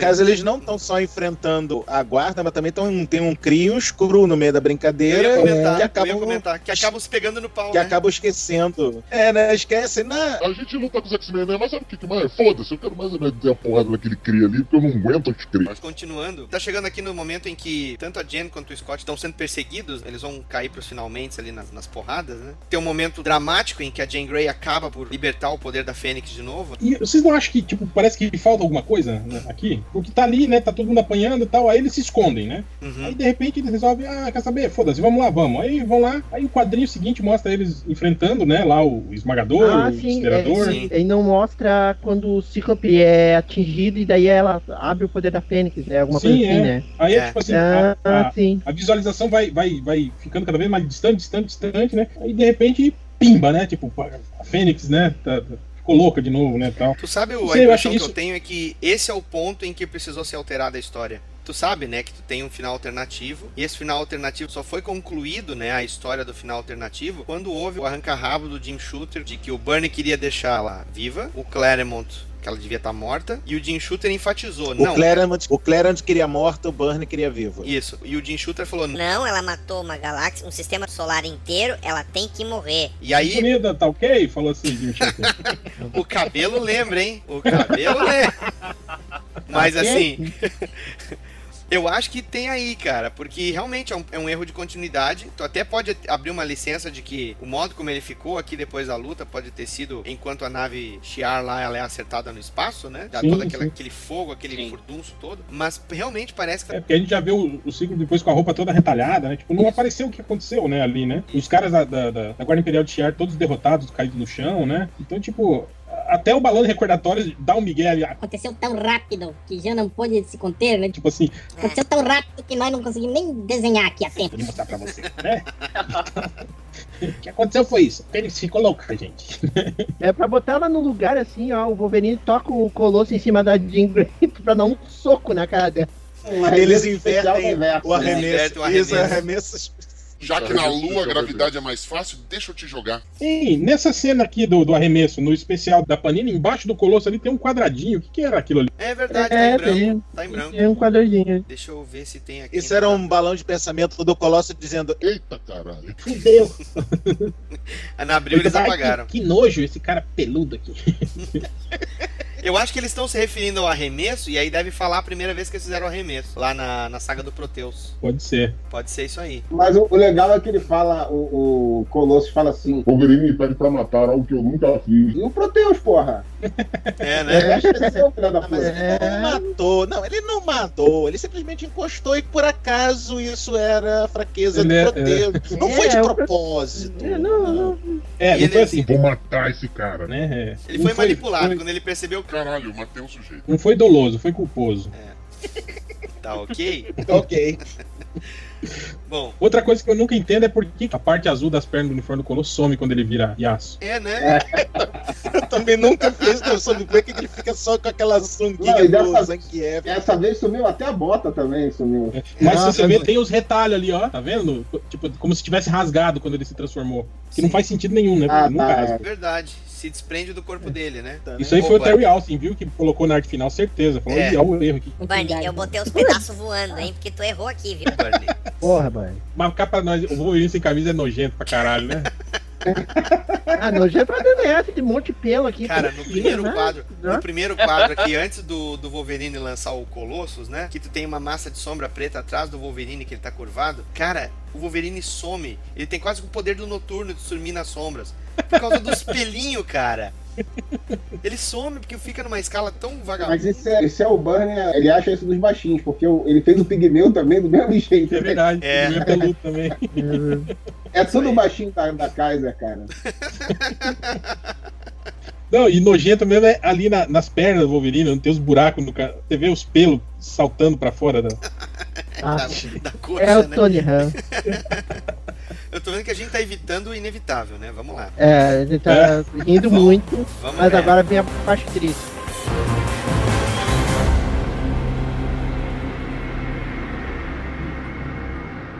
o desfecho. A Fênix se sacrificando. Ela ativa né, uma arma né, à distância, usando o poder dela, dá um tiro mortífero e ela vira pó na frente do Scott Summers. né? Porra, tu vê que só pode ter sido enjambrado. Não é crível a Félix morrer com o disparo do Arminho, cara. O balão todo de recordatório, quer dizer, na fala do Cíclope todo, depois ele explica até, inclusive, o lance da arma, viu? Ele É, né? fala que ela sabia que as armas estavam ali. Que ele viu na mente dela e tudo mais. Né? Foi tudo um plano, desde o início. Desde o início ela ia morrer. Morre. Eu sei de um plano. Aí, pra mim, vem aqui o Instituto Universal Brasileiro, Nossa, Não, e é, é- corredor de, de, de Fórmula Indy aqui. Pô, cara, não, só um pouquinho. Eu tô com a edição original da Grandes Heróis Marvel 7, a página final lá em que o Vigia tá ponderando sobre a morte dela e tal e coisa, tal e coisa. Aí vem o fim, no finalzinho da página. Eu não sei a sensação que vocês tiveram. Eu tive uma sensação de vazio tremenda, cara. Porque eu fiquei assim, caralho, o que que vai ser da equipe agora? Será que vai ter história dos X-Men ainda? Eu era um moleque de 8 anos refletindo a respeito disso. O que, que vocês sentiram na época antes? Vocês conseguem lembrar ou mensurar?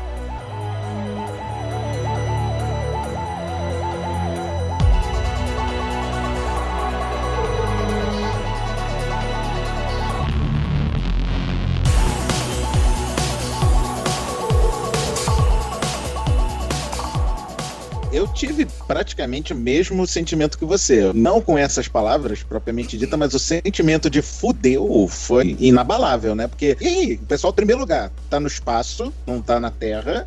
Segundo lugar, perdeu-se a, a personagem mais carismática e poderosa que tinha na equipe, que era Jean Grey enquanto Fênix, isso não tem nem dúvida. E o, o sentimento de, e aí, vai continuar? Não vai continuar? Como é que vai ficar? Esse, é meu, pessoal, tá? Sempre que se termina uma história com vigia, termina-se numa deprê, cara. Vigia é sempre o prenúncio pro final melancólico.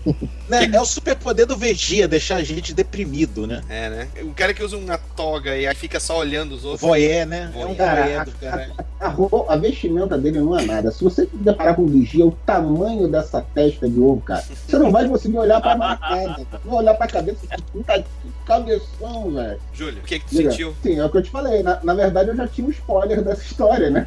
Ah, Porque eu foi- comecei a ler. Sim. É, eu comecei. Titãs, primeiro, né? Meu primeiro contato com o X-Men foi já uma história que é a volta dela, né? Entendi. E, e que naquela história fica muito clara a importância dela e tal. Então, assim, eu já sabia o, né, o, o desfecho. Então, no encadernado que eu tive contato com essas histórias, nesse da Marvel especial, foi o meu, depois, a história seguinte, foi o meu guia de compra foi do Sebo, né? Porque ali eles fazem uma recapitulação de tudo que é a aventura que eles viveram antes e eu queria ler essas paradas. Então, eu ia atrás. e o que tu conseguia achar, tudo bem, mas o que tu não conseguia achar, É, só o mas eu não flashback consegui. bastava. É, era a da Terra Selvagem, eu demorei muitos anos pra conseguir ler. A do Mesmero, era as que eu não tinha conseguido achar. E Andy, na época também, tu consegue lembrar como é que a tua cabecinha de lembro. japonês que sofria Eu lembro. bullying passou por isso? Cara, acabou? Não pode ser, sabe? Você gira a página e procura algo assim. Não, não pode ter acabado assim, né? É, é brusco, né? Deixa mais dramático ainda, né? E eu lembro que na época eu fui pegar as outras histórias pra ler assim, rever. Eu lembro que eu peguei uma história naquele Grandes Heróis Marvel que eles requentavam a origem da Fênix, do Cocro. Sim. Eles tinham colocado uma história curtinha. Eu não lembro, não tem crédito naquela história. Não sei se vocês lembram. Chamava Clássicos Marvel. E é uma história em que a Jean Grey tá ajudando a Aurora a superar o medo que ela tem de lugares fechados, que elas estão andando no, no- no metrô, assim. Não sei se vocês lembram dessa história. Eu não sei quem desenha. É que tinha um título chamado Classic X-Men, que eles republicavam histórias antigas do X-Men e aí chamavam o John Bolton fazer história, páginas e às vezes histórias inteiras que eram complementares a essas histórias É, antigas. ele, ele enxertava algumas coisas dentro das histórias clássicas, né? Alguns, alguns, algumas Isso. páginas. E outras ele era uma história completa inteira. Do, a, a mais legal que eu achei é justamente uma dessa que é inteira, que é a da primeira noite, né? Que mostra aquela transição ali de quando chegou o pessoal novo e o pessoal antigo ainda Isso. não tinha decidido o que, que ia fazer da vida, né? Com a chegada daquela galera ali. Porque na- nas histórias clássicas é um, um corte brusco, né? Chega a galera nova lá do Krakow e lá numa sequência todo mundo vaza, né? E aí fizeram, ele fez um, desenhou uma história do, do Claremont, né? Essa interação deles ali inicial. Mostrando o cara chega no banheiro, tá cheio de pelo. Fala, Puta, esse Wolverine é foda. Vou vou embora daqui. Mostrando o Wolverine tá em cima da Jean, da Jean e, o- e, o- e o, quem vai pra cima dele puto é o anjo, não é nem o Ciclope, que já, tá, né, já é um corno conformado mesmo. Porque eu, eu tô falando isso porque quando tem depois a- o velório dela, não é só ele que perdeu, né? A Aurora perdeu a melhor amiga, né? É, é, todo mundo se fudeu naquilo. E tu, Will? Cara, eu, eu acho que te- teve um pouco disso que o, que o Andy falou, de ver, o- ler o final, ver o tiro, o clarão fumegante ali no chão, o, o Cíclope chorando e tal. Aí ler o texto todo, né? A explicação ali filosófica do Vigia sobre a condição humana, né? Sobre o poder corromper a pessoa e mesmo assim ela manter a humanidade, não sei o que, tá, tá, tá. E aí virar a página e caralho, velho. Tipo, é isso, né? Acabou, morreu mesmo, né, cara? É. Tipo, e, e eu acho que piorou ainda depois, né? Na próxima edição dos Superventuras Marvel tem a elegia, né? Eles no velório dela. Pois é, cara. E, cara, e, É, tipo, mas assim, aí, mas aí tem ficou, coisa. ficou um tom legal, né? deprê, assim, por várias edições. Depois teve aquela edição de o que aconteceria se a Fênix Negra não tivesse morrido, que é muito pior, né, cara? Tipo, ela mata É, todo mundo, mata destrói todo mundo. a Terra, né? Eu falei, caralho, Ela- velho. é, É, meu mas aí Deus. é aquelas edições, né, que o pessoal coloca e é foda, né? Porque aquilo aí não ia ser desse jeito, óbvio, né? É que o cara extrapola, né? Não, sim, sim, eu sei, mas isso que eu tô falando, tipo, digamos que o, o, o sentimento meio ruim em cima de tudo, assim, dessa situação, fi- ficou meses, assim, né, circulando a revista, É, assim, as Eu histórias. entendo, eu entendo que pra vocês o que aconteceu pra mim não funciona, né? Porque vocês estavam acostumados com a Jean e tal. Eu, quando come, como comecei com aquele crossover, eu já sabia que a Jean tinha saído. E nessa história já tem a Kit, né? E a Kit já interage com o pessoal, a interação dela é legal, como mutando e tal. É uma história muito legal. E no final das- dessa elegia aí, que é a história seguinte, a morte dela, termina justamente dando uma tentativa de dar uma esperança pro pessoal que, assim, a vida continua, chegou uma nova aluna, que é a Kit, e é o recomeço, né? É, É aqu- aquilo que a HDR sempre fala, né? Depois de uma grande tragédia, chega alguém novo. Pra renovar o espírito da equipe. é E, e a, e, a, e a Kit, né? E a Kit que ditou a próxima fase, né? Kit foi a, o. é, dava a energia do grupo na fase seguinte. pra trazer aquela identificação do público. E tanto que ela foi a protagonista praticamente da saga de, de Agricultura Esquisito. Esquecido. Esquisito. Eu sou, eu sou. Mas assim, Realmente era esquisito a parada. a sensação que eu, que eu comento de vazio é porque a gente não tinha, talvez tirando a morte da Gwen Stacy, para quem leu na época, mas a nossa recordação de personagens que tinham uma longa permanência dentro de um título e tinha essa afeição, né, entre esses personagens, a nossa experiência como leitor não tinha um precedente parecido. A gente for recordar Não, mesmo, É, não. a gente não tinha parado para acompanhar uma história por tanto tempo e ver um desses personagens morrendo. O Pássaro Trovejante mesmo, a gente não viu a morte dele. A gente não, não, não, não leu a morte dele. E até não foi tão trabalhado, porque ele tinha recém entrado. Melhor ainda. É, foi a primeira missão, A gente né? nem se importou com Quem se importa com esse merda, né? É, e mesmo que a gente tivesse lido na, na época e tal, assim, não teve tempo pra ter empatia com aquele cara, né? O cara chegou e morreu, bicho. Então. Não, e ele era mó chato também, é. Marrento pra caramba. É. Não, e mal sabíamos nós, né, depois desse comovente falecimento, tal coisa, que a gente tinha até personagem que mais morre e volta, morre e volta da Marvel. Que é exatamente, cara. Eu não li a revista na época. A primeira vez que eu vi a menção da Fênix foi folheando as revistas do meu primo, assim, que eu visitava ele e tal, e ele comprava muito gibi da Marvel. Daí eu folhei a propaganda, assim, tipo, Vem a volta da Fênix Negra. A Fênix Negra está de volta. uma propaganda mostrando ela, assim, inteira, assim. E daí eu, eu tava, eu me via na minha cabeça, quem é essa porra dessa Fênix, né? Ter sido crossover mesmo com os Titãs, porque nunca teve uma volta da Fênix Negra, né? Com, com essa divulgação assim. É, mas eu acho que eu tenho uma suspeita de que era uma, era uma saga, não era a Fênix Negra que voltou, a Raquel Summers que, vo- que veio Ah, do quando criaram lá. aquela história, né, da, da Raquel Summers e ela era sósia do. Ela era sósia, assim, deve ter inventado isso. Eu acho que deve ter sido isso. Ou deve ter sido essa edição dos, Titãs com, com, com os X-Men, eu não me lembro. Né? Daí, mais, eu progressivamente, mais tarde, eu fui vendo. Mas, na verdade, eu, eu vi quando eu só conheci ela como... ou- ouvi falar dela de Fênix quando mais tarde, assim, vendo, vendo as revistas posteriores, na década de 90 já, que já tinha aquela história do, do Quarteto Fantástico, do X Factor e tudo mais. Daí já, já não, não tinha aquele. Pra mim não tinha aquele impacto. Mas mesmo assim eu, eu compreendia o que foi a morte da, da personagem. Vendo regressivamente assim, as histórias dos X-Men. Aqueles encadenados preto e branco da Mitos. Imagina só como deve ter sido impactante na época. Ah, vamos pegar essa personagemzinha aqui, a, a garota Marvel, assim, deixar ela mais interessante, mais, mais poderosa, assim né? Porque ela tá meio no grupo assim e tal, vamos deixar ela mais poderosa, assim, vamos dar uns poder pra ela. Daí dá um super poder pra ela, daí aos poucos tu vai vendo assim, ah, vão acrescentando mais uma coisa, mais uma coisa, mais uma coisa. Ela fica poderosa demais, assim, ah, vamos fazer o seguinte, vamos transformar ela numa vilã aí, que, que fica muito mais interessante. aí desengolou pra. Eu, pra eu não sei, eu não sei se, se foi uma coisa tão ao sabor do momento, sabe? Conhecendo o trabalho do Claremont e o modo como É, ele construiu a história, eu acho que toda essa storyline ele foi construído e foi aplicado no, no ritmo natural das coisas. Só que no momento que ela, ela faz o que faz no final, houve o dilema moral, e esse dilema moral, o editorial da Marvel pesou muito mais. Eu lembro que na Grande Heróis Marvel 9, que foi justamente esse, esse encontro dos titãs, no final tem um- uma parte de texto que é justamente o pessoal conversando, né, um- alguma conferência, sei lá, que eles tiveram, painel, não sei o quê, conversando sobre como foi a morte da Fênix. Aí tá o, o Shooter, o Burnie, tá a Louise, tá o, o Jim Sally Cup, não, não sei se eu tô vendo Uma aqui. letrinha pequenininha, de É. beleza. Acho que o Claremont, ah, o Claremont tá também. O Claremont entra depois. Na... E aí eles têm- da Bill da saga da Fênix Negra é a última coisa que tá. É, eles botam também, nessa que eu tenho aqui, eles, eles repetiram, mas isso é o primeiro no Grande Heróis Marvel 9. Isso. E aí eles discutem tudo isso, né? Ali tá bem descrito como é que foi a interferência e tal, o porquê que houve isso. Claro que não, to- como estão todos ali, né? Ninguém tá falando tudo que gostaria de falar do shooter, porque ele tá presente. Tá presente, é.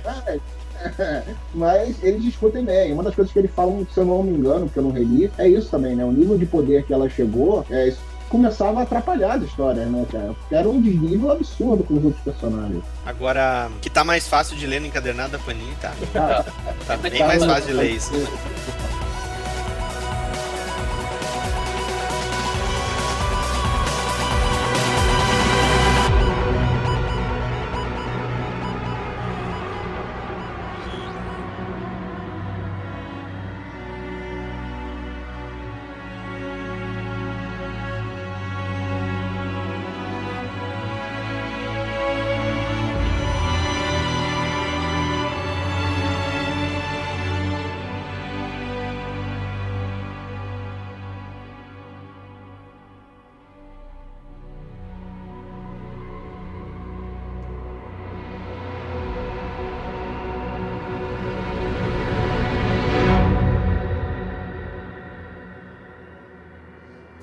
Agora nós vamos ler as perguntas mandadas tanto para o Facebook quanto para o Twitter. Foi feito um acordo agora aqui de última hora que eu vou ler as perguntas do Twitter, porque você que bloqueou o Ivo no Twitter, bloqueou o réu aí, você tá fazendo pergunta, né? Mas eu vou acabar lendo, certo? E se você ouvir em cima do seu nome o endereço do Catarse do ArgCast, que é catarse.me barra isso é um convite singelo para você ajudar a gente com 5 reais no nosso pacote de assinaturas lá. Então, por favor, se você quer ter o seu nome divulgado, colabore conosco. Cara, é 5 reais mensais. Velho, é sério. Nem um gibi usado do, da Abril com essa saga aqui você vai comprar por 5 reais. Se você achar, meus parabéns, viu? Mas não vai achar.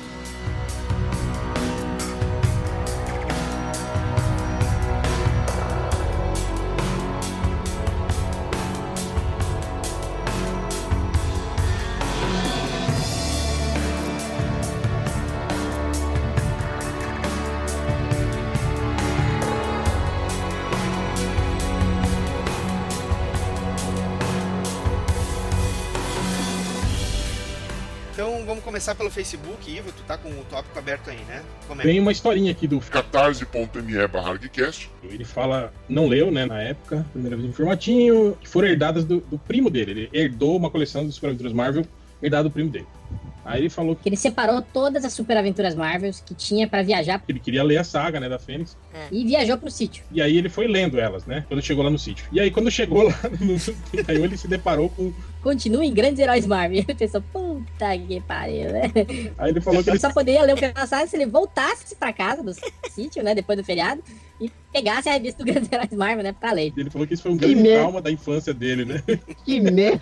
Cara, dependendo do tempo que tu fica no sítio, é de enfiar o dedo no cu e rasgar até a nuca, cara. Tu imagina, tu vai ficar um mês no sítio, tu sabe que tá uma continuação na banca, e aí tu vai na banca da cidadezinha lá do cu do Judas, lá que tu tá, e só tem tipo a do ano passado, o Grandes Heróis Marvel, né? que merda. Puta merda, cara, não podia ter levado uma revista substituta, assim, pô, se caso essa saga fosse ruim, eu tivesse levado um. Que bosta. Puta merda. Deve ser foda. O catarse.me barra. Pergunta Vocês acham que o filme vai ser a porra louquice que foi o final da HQ? Tipo o lance dos chiars, o Tribunal Cósmico? É, não, mas primeiro tem duas coisas, né? Primeiro, tipo, de classificar o fim da HQ com porra louquice por causa disso não faz, não faz muito sentido, porque os Shiar já tinham aparecido, né? Tipo, tudo aquilo que aparece na, na, na saga Fênix já tinha sido É, tinha todo apresentado no universo dos X-Men. É. Cristal de Micran, essas Sim. coisas aí. A Guarda Imperial e tudo mais, né? É, exatamente. Aí eu concordo que, tipo, no quadrinho isso fazia sentido porque isso tudo fazia parte da, da, da É, mas- mitologia do X-Men. Mas Agora, até, tipo, posso, até posso entender uma pessoa que tenha lido a partir da- de uma determinada história, assim, mas ah, não ter lido antes, muito antes. Né? Porque Mas acho No coisa- filme, no filme não tem. No filme É, não no tem nada anterior, né? Tudo é, não tem nada cósmico, não tem nada, né? Não tem, É. Aí eu concordo com você que não, não- não cabe, né? Botar Não isso. vai no filme, dar, ficar não vai dar. sem sentido, né?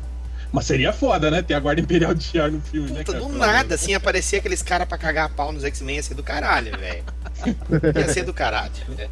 Aí aparece o gladiador com aquele uniforme similar ao do Gavião Negro do Smallville, a qualidade lá do Gavião Negro.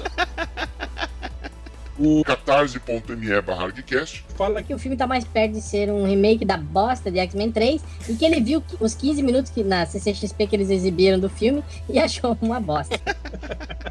Eu já achei o trailer uma bosta também. Não, não bosta por bosta. Cara, esse filme ainda vai ver a luz do dia, porque a chance de sair parar no streaming da, da, da Disney era muito grande. Só que eles gastaram tanto dinheiro que eles vão ter que reverter isso aí em bilheteria, cara. É, foi muito dinheiro de refilmagem. Imagina, eles, eles tiveram que refilmar todo o fim que provavelmente já plantava alguma coisa pra depois, né? Porque eles não vão poder sequer continuar com os personagens e com o elenco, né, cara? o catarse.me barra pergunta se O final que o Brian queria seria melhor ou pior do que o que foi publicado? Eu não, sei- eu não lembro, mas o final que o, o Bernie queria era que ela perdesse os poderes, né? E voltasse a Isso. ser uma, uma humana normal, É. né? Eles iam meio que lobotomizar ela e tirar a fênix negra dela e isolar ela virar uma humana sem poderes, né? É, aí ela, ela, ela abandona os X-Men. Eu me Aí ia lembro que. servir cafezinho na mansão, sério. Eu tava pensando uma coisa muito engraçada aqui, né? Vi um, um- chamar um padre, um velho, um padre jovem pra tirar uma fênix de dentro da língua e sai! Se, se- se tivesse deixado pelo menos um pouquinho só do poder, né, ia ser bom, né? Pra ela servir o cafezinho, ela ia tirar o cafezinho e falar. é, quantas colheres? Não, não, não precisa falar, eu já sei, né? Tipo, ela usava o poder mental, eu já sabia. Que horror. Quantas colheres de açúcar você quer, se é quanto Mas poçante, sem o, o- naquela edição, naquela Artifact Issue, tem as páginas que o Bernie fez, não tem inclusive Nankin, só tá o lápis, que mostra ela vi, tá? deixando a mansão X e, se não me engano, o Cíclope vai com ela, deixa a mansão junto com ela. Aí eles deixam a equipe dos X-Men, eles vão ter uma vida, tentar ter uma vida normal, assim. E até nessas páginas tem o, o Wolverine olhando pela janela e do tipo assim, dando uma Ah, choradinha. música. Um chola mais, assim, do Wolverine. Música, qual era, qual era a banda romântica que tinha nessa época? aí? Ah, aquela música triste assim. Ah, eu vou te deixar. Botar, Ah, o, tocar botar um Scorpion. Cruz. É, Scorpion, bem, bem a cara do Wolverine. Esse aí é Nazaré, não é esporte não. É, ah, foda-se, cara, sei lá, velho. Essas coisas são tudo igual, velho, tudo igual. Vai. O catarse.me barra falou Que não leu na época de publicação, E ele pergunta se. dentro da zona cronológica que era o X-Men, quanto a saga da Fênix colaborou pra arrumar a casa. Cara, engraçado que até essa época a cronologia dos X-Men era, era redondinha, né, cara? Tranquilinha. Ainda. Não, a É. cronologia dos X-Men ficou fodida quando fizeram duas revistas, aí virou Depois três dos revistas. anos 90, né, pra frente, né? É, mas Eu, Mas- eu, eu acho assim, ó. Até o momento que tu tinha Rachel Summers e tu não sabia. Não, na verdade tu sabia de que ela era daquele universo dos Dias de um Futuro Esquecido, só tinha uma linha temporal. Quando chegou nos anos 90, tinha a linha temporal do Bishop, tinha a linha temporal do Cable, tinha a linha temporal do. Cara, daí virou uma, uma puta puteira do caralho. Porque antes É, era aí- bem tranquilo acompanhar. Mesmo tendo, Isso. como a gente lembrou aqui, tendo três, quatro títulos. Era de boas, cara. sem lembrar, sem lembrar da era de Apocalipse. Né? Uhum. Anos É. 90, um abraço, Léo Exato. Finóquio. Um abraço. O É, grande Se já não era, se não era um puta puteiro do caralho antes, com a era do apocalipse é que se emputeceu de vez, né? Nossa. É, ficou maluco o negócio, né? É, porque Ah, no já- tinha o, tinha o primeiro spin-off foram os Novos Mutantes, também era bem interligado ali, né? Aí depois veio, com o tempo, veio Excalibur e tal, o X Factor, mas X-Factor. aí isso. começou até aquelas mega sagas que juntava trocentos títulos, aí ali, ali já começou a bagunçar muito, velho. Era um tempo tão simples que tem uma. Na hora que eles entram no clube do inferno, tem uma hora que o Wolverine para porque o cara, coloca uma arma na cabeça dele, né? O Wolverine de hoje em dia aperta, filha da puta. Dispara e tem desgraçado. É, eu lembro, acho que ali no, no início dos anos 2000 também, cara, que os X-Men também, porra, tava terrível ali. Lembra? A cada 5, 6 edições, a- eles mudavam todos os uniformes da equipe, Sim. inseriam uns personagens novos que não pegavam. Lembra que tinha, Nossa, é verdade. tinha aquele, aquele pássaro trovejante que voava, tinha o, lá, Larva. o que, o que era É. surfista lá, como é que era? A mulher surfista lá, como é que era o nome dela? Aquela do Extreme X-Men? É, cara, cara, é, salva-vidas. Tinha, cara, Ah, eu tinha um monte de personagens zoados, é. Não, e, e tinha o Chuck Austin. Se fuder. Cara. Eu só li o do Morrison, cara. Essa eu acho que foi a, foi a pior fase, assim, que eu, que eu vi, assim, do- dos X-Men, assim, cara. Jordan. é o Jordan, é o outro Jordan. Tipo assim, a gente teve um monte de plot ali que subaproveitado que depois foi completamente esquecido, assim, tipo. Aí teve o Joseph, que era um magneto bonzinho. Teve Ah, o aquele- Cara, aquele Magneto era muito insuportável, cara. Ele parecia o vocalista do Creed grisalho, cara. Não, velho. Ah, e fizeram o motor ser filho do capeta mesmo. É, cara, não. É, o anjo, o anjo era um anjo mesmo. É, Que babaquice. Tá, vai pra próxima pergunta, pelo amor de Deus. O Carlos Mello falou que. Leu no Comic Book Research que o Chris Claremont não gostou da ressurreição da Jean Grey comandada por John Byrne, na revista do Quarteto Fantástico. Segundo Claremont, isso aconteceu logo depois do casamento de Scott Summers com a Madeline Pryor. E o que fez com que ele mudasse todos os seus planos, já que a moral de Scott não permitiria ele continuar com a Madeline. Tipo, ele descobriu que a Jean Grey tava viva, né? Aí o Claremont queria a Jean morta para sempre, como o tio Ben, né? Porque isso lembraria sempre mutantes de sua mortalidade. A minha questão é, tendo criado Madeline Pryor, que é absolutamente a cara de Jean Grey, Na verdade. Claremont não teria um plot futuro envolvendo a volta de Jean Grey e não gostou do Brian tê-la trazido de volta com ele? Olha aí, hein? É um, é um ponto, hein? Quer dizer que o Claremont, É. na verdade, quando criou a Madeline Pryor, ele tava meio que mexendo os pauzinhos ali pra que ela, na verdade, fosse a Jean Grey, de É. verdade. Ela reencarnasse a Jean Grey ou coisa assim? Mas daí, o, o- não, tipo, ela fosse mesmo a Jean Grey, Hum. sei lá, ressurre, ressurre, ressurreitada. É, mas aí o Brian foi lá e furou o olho dele e falou: Quer saber? Eu vou trazer ela primeiro. e aí foi lá e. Ah, É. cagou tudo. Puta É. merda. É, o, o- quando teve aqui a Rio Comic Con, teve um painel com o Chris Claremont e eu perguntei pra ele sobre a saga da Fênix e que eu estava cobrindo pelo um Você- site que Você perguntou aceitava. em, em inglês ou em português? Não, eu perguntei em português, mas teve um outro lá que, bom, deixa eu falar. É, o, tava cobrindo por um site aí que aceitava jabá, aceitava ingressos, aceitava um monte de benefícios. É, e aí eu, eu perguntei a ele sobre, sobre a questão né, da corrupção do poder pela de Grey e tal, se isso não foi muito maculado quando o, teve a volta dela. E aí ele falou longamente sobre isso daí, sobre o que ele tentou fazer. Ele falou que ele, ele queria, já que eles queriam fazer o X Factor, com, né, eles podiam ter usado a irmã da Jean Grey, dizer que ela também tinha poderes mutantes, ter usado ela e tal, e ele foi totalmente contra isso daí, mas que não teve jeito, né? Foi voto vencido e teve a parada. Mas ele não realmente não tocou nesse ponto de, da Madeline. E qual era o planejamento para ela, ou se ele tinha alguma ideia nesse sentido. Ah, tanto que ela virou rainha dos doentes lá no, na saga Inferno lá. Caralho. Uma merda. Aquela saga é um inferno verdadeiro. Ele. O catarse.me barra hardcast. Direto. Saga da Fênix é um clássico? É. É. É, é, tá. Caruso tem razão. Caruso tem razão. Tá. Não, pera aí só um pouquinho. Eu aí tenho que argumentar uma coisa. É um clássico dos X-Men. É. É um clássico dentro da Marvel? É. É um clássico para todos os quadrinhos? Não é. Não é, exato. A Marvel ela tem excelentes arcos de história construídos em sua, sua continuidade de revistas mensais. E eles, mesmo tendo feito a linha Epic, eles não chegaram a fazer histórias que afetaram a indústria e o modo de se produzir quadrinhos, como tu tem em histórias tipo Watchmen, Cavaleiro das Trevas, Sandman, entre outras. Então, é um clássico, é um clássico dos quadrinhos do X-Men, tanto que influenciou tudo o que foi feito depois. É, escritor entra, escritor sai, fica tentando fazer uma releitura dessa formação, uma releitura dos conceitos apresentados nesse arco todo do Claremont e do Byrne, sabe? A gente já falou no episódio do X-Men, se você é ouvinte novato, escute bem. Existe um ciclo que se repete por anos e anos na história dos X-Men. Alguém da equipe trai eles, eles vão parar numa terra selvagem, eles vão parar no espaço, eles enfrentam uma raça alienígena, eles são traídos, um membro morre e entra um novato. É sempre, não precisa ser nessa ordem, mas sempre acontece isso. Tu vai pegar qualquer fase dos X-Men, tu vai ter um encontro deles com a ninhada, ou um encontro deles com o Império Shi'ar, ou um encontro deles com os piratas siderais, ou um encontro deles, sei lá eu com quem. Teve aquele arco do Joss Whedon lá, que ele encontrou aquele alienígena lá que, que queria matar eles, lembra? O Vargas, Aham, não, não era o Vargas. É. Ah, da- que- ah, nem me lembro o nome da alienígena. Não, Vargas era o outro lá. Vargas era do, do dos caçador de mutante lá, não era? Não, do- Mas sempre se repete, cara. Então, assim, não adianta. Esse arco ele é importante, ele é um clássico dos X-Men. Ele é um, dentro da, da, da Marvel, nas mensais, ele é um dos principais arcos produzidos. Mas como peça de quadrinhos, tem momentos muito legais, tem maneiras que a gente olha, a gente, por ser fã do artista e do roteirista, a gente vê que resolveram legal, mas não são obras fundamentais, assim, que vão ter afetado, reverberado na produção de quadrinhos. Então quer dizer que é uma merda, então. Então eu vou jogar fora essa Não, merda pô. da revista. Calma, então, acabou. Eu não vou queimar essa merda aqui. Por que eu vou estar lendo essa merda aqui? Chega, porra! Para, para, para, Rogério. Continua. Rogério só gosta de filme clássico também. Se o filme não for clássico, ele nem quer ver mais. É. Mas eu sei por que, que o Rogério não joga fora. Por causa daquele close da Jane Grey na bunda. Ele não joga fora. Por isso. Ah, só por causa disso eu vou recuperar, então, tá. Tá, bom, tá aqui comigo. O catarse.me barra.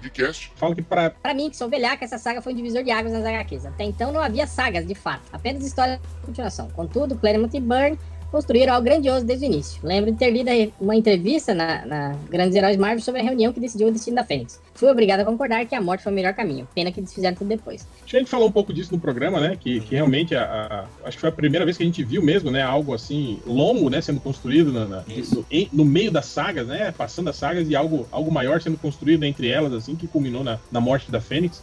E eu também acho, cara, eu acho que, tipo assim, que se, se você tivesse criado isso tudo pra chegar no clímax da saga da Fênix Negra e, e- e não matar ela no final, acho que realmente ia, eu acho também que ia perder muito do, do, do- impacto, assim, né? Ia, ia é. acabar sendo só mais uma saga, eu acho, se ela não tivesse morrido no final. É, tu tinha um, um arco anterior que foi daquele encontro dos defensores com os Vingadores, que foi algo pontual naquele crossover dos dois títulos, sabe?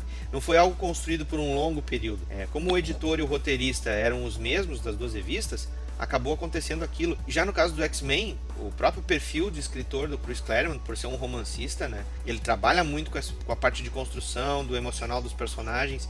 E tu acaba te envolvendo como leitor também nisso. Não adianta, cara. Tá inerente, assim. Foi a saga mais bem construída naquele período. O Tommy Albarella aqui ele faz uma, uma análise do que foi a fase do, do Claremont e Byrne, né?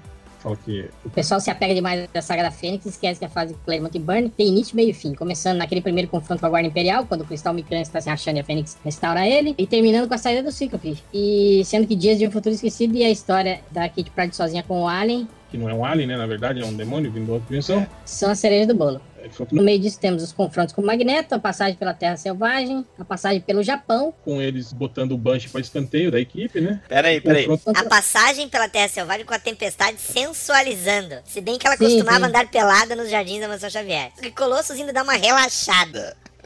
Aí fala do confronto com o Proteus, onde vemos o Wolverine com medo, o Ciclo impondo moral no time e o Colosso perdendo a inocência. Aí fala, pra mim, essa fase é bem fechadinha e é uma fase clássica, apesar de eu preferir, por enquanto, a fase desenhada pelo Claremont e Romitinha, que é ali que dos fãs costumam torcer o O nariz. que, que vocês É, acham? eu acho que, é, eu acho que a gente falou um pouco sobre muito disso, né? Quando a gente fez o, o- o podcast do, do, do Super Aventuras Marvel, né? Que muito Isso. desse material saiu lá. Sim, eu acho que todo mundo concorda que eu acho que a passagem do Claremont e do Burn pela, pelos X-Men foi, foi boa do início ao fim, né, cara? A gente não teve altos e baixos, assim, né? Foram todas sagas muito boas, muito, muito legais e que acrescentaram muito, né?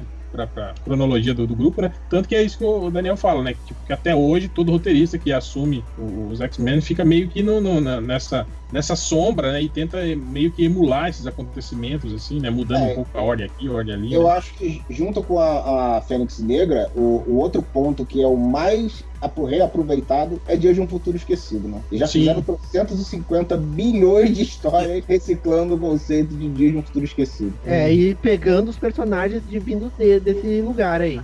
É, tá- aí, eu, eu catarse.me barra falo Que o melhor dessa época é que, tudo, é que acontecia muita coisa em poucas edições. Hoje é tudo picotado e parte desses arcos em seis edições para fechar uma história. Olha que eu É, a falei. gente já falou, a gente já falou sobre isso também, né? Tipo, Dia de um Futuro Esquecido, que todo mundo fala pra caralho, assim, foram duas edições só, né, cara? É. Se fosse, enquanto que hoje as sagas do X-Men, sei lá, duram um ano, um ano e meio, né, cara? É, hoje em dia, hoje em dia a coisa, a própria o formato de vender encadernados depois, né, já padronizou esse esse esquema de fazer um arco de seis edições que se fecha de alguma forma para abrir caminho para o próximo, né? É, a forma deles fazerem as histórias não tem mais aquele caráter do cara construindo aos poucos um, um- um mensal, né?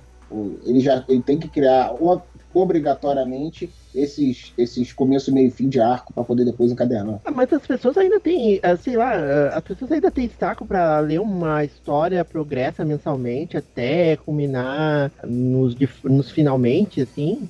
Né? Eu não sei se tiver bem, for bem trabalhada, sei lá. ah, Tem. O, o problema, Rogério, é que como tu tem também o mercado posterior de comic stores comprando encadernado, sabe? Aham. É, eles precisam fazer os encadernados serem baratos. Então, se eles pegarem um arco longo e fizerem um omnibus, que é uma coisa que eles lançam muito eventualmente, né? é, fica caro Aham. para eles terem uma, uma venda posterior disso. Então, eles fazem aqueles encadernados que pegam um arco de seis edições, depois outro arco de seis edições. Se um roteirista consegue ficar por bastante tempo numa revista a ponto de fazer, digamos, quatro arcos de seis edições que tem um monte de ponta solta e que ele costura numa puta história no final, parabéns pra ele. Ele conseguiu trabalhar a moda antiga com os perfis novos de mercado, sabe? Ah, é, e também tem essa aí, né? Que é, às vezes o- os autores não ficam muito tempo nos, nos Isso, títulos, né? os caras já julgam, ah não, não tá vendendo é porque esse cara aqui não tá pegando muito bem as histórias, vamos chamar outro aqui. E aí o outro vai mostrar serviço, desfaz tudo que o outro tava fazendo. É, É, e, é, até, e até quando o cara tá fazendo bem, cara. Se ele tá num personagem que não é de tanto destaque, ele começa a se sobressair, os caras já querem puxar ele pra um outro personagem e cagar tudo que o cara tava planejando no anterior lá. É. Vou pegar então as perguntas do, do Twitter, com todos os fãs do Hell que bloquearam ele. tá, atenção. catarse.me barra hardcast. Acompanha o catarse.me barra hardcast. É, ó. Eu acho que não. Acho que ele já. Ele, ele Já te bloqueou. acho Tá. que desde a época do, do, do fim dos comentários. Mandou aqui uma pergunta. Foi nessa saga que começou a história das corneadas do Cíclope? Minha pergunta Sim. aos argonautas: o Cíclope merece ser corno? Que furem o olho Sim, do próxima ciclo. pergunta. Ó, eu acho que não foi nessa saga, não. Eu acho que ele já tem um histórico pregresso de, de, de, de chifres bem longo. Eu acho que desde o começo, quando ele ficava naquele, ah, eu gosto da Jean, mas eu não quero falar, eu não sei se eu devo falar, ele já deve ter tomado várias bolas nas costas. Ela não andou com um anjo também, lá no início dos X-Men? Ela despertava com... Ah, o, o anjo, o anjo dava em cima de qualquer coisa, né, cara? Cara, o Xavier já falou, né? É, né? É verdade. É. né? né, Rogério? A Jean Grey era muito rodada, cara. Porque, pô, o Anjo já deu, já cantou, o Xavier já, já declarou amor pra ela. O Wolverine, quando ele chegou, era, era direto. O cara parecia até que nunca tinha visto mulher na vida. Quem vai ficar com o Jean Grey? Né?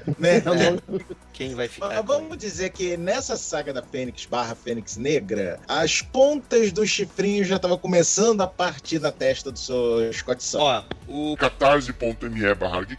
Continua aqui. Era pra Emma Frost ter morrido nessa história, mas acabou sendo uma personagem tão foda que continua aí até hoje. Era pra Emma Frost ter morrido? Olha, quando a Jane Grey meio que peita a Emma Frost, tu não sabe o que aconteceu com ela, mas cara, é que nem o sujeito que morreu na colisão do carro lá e ela controlou o corpo.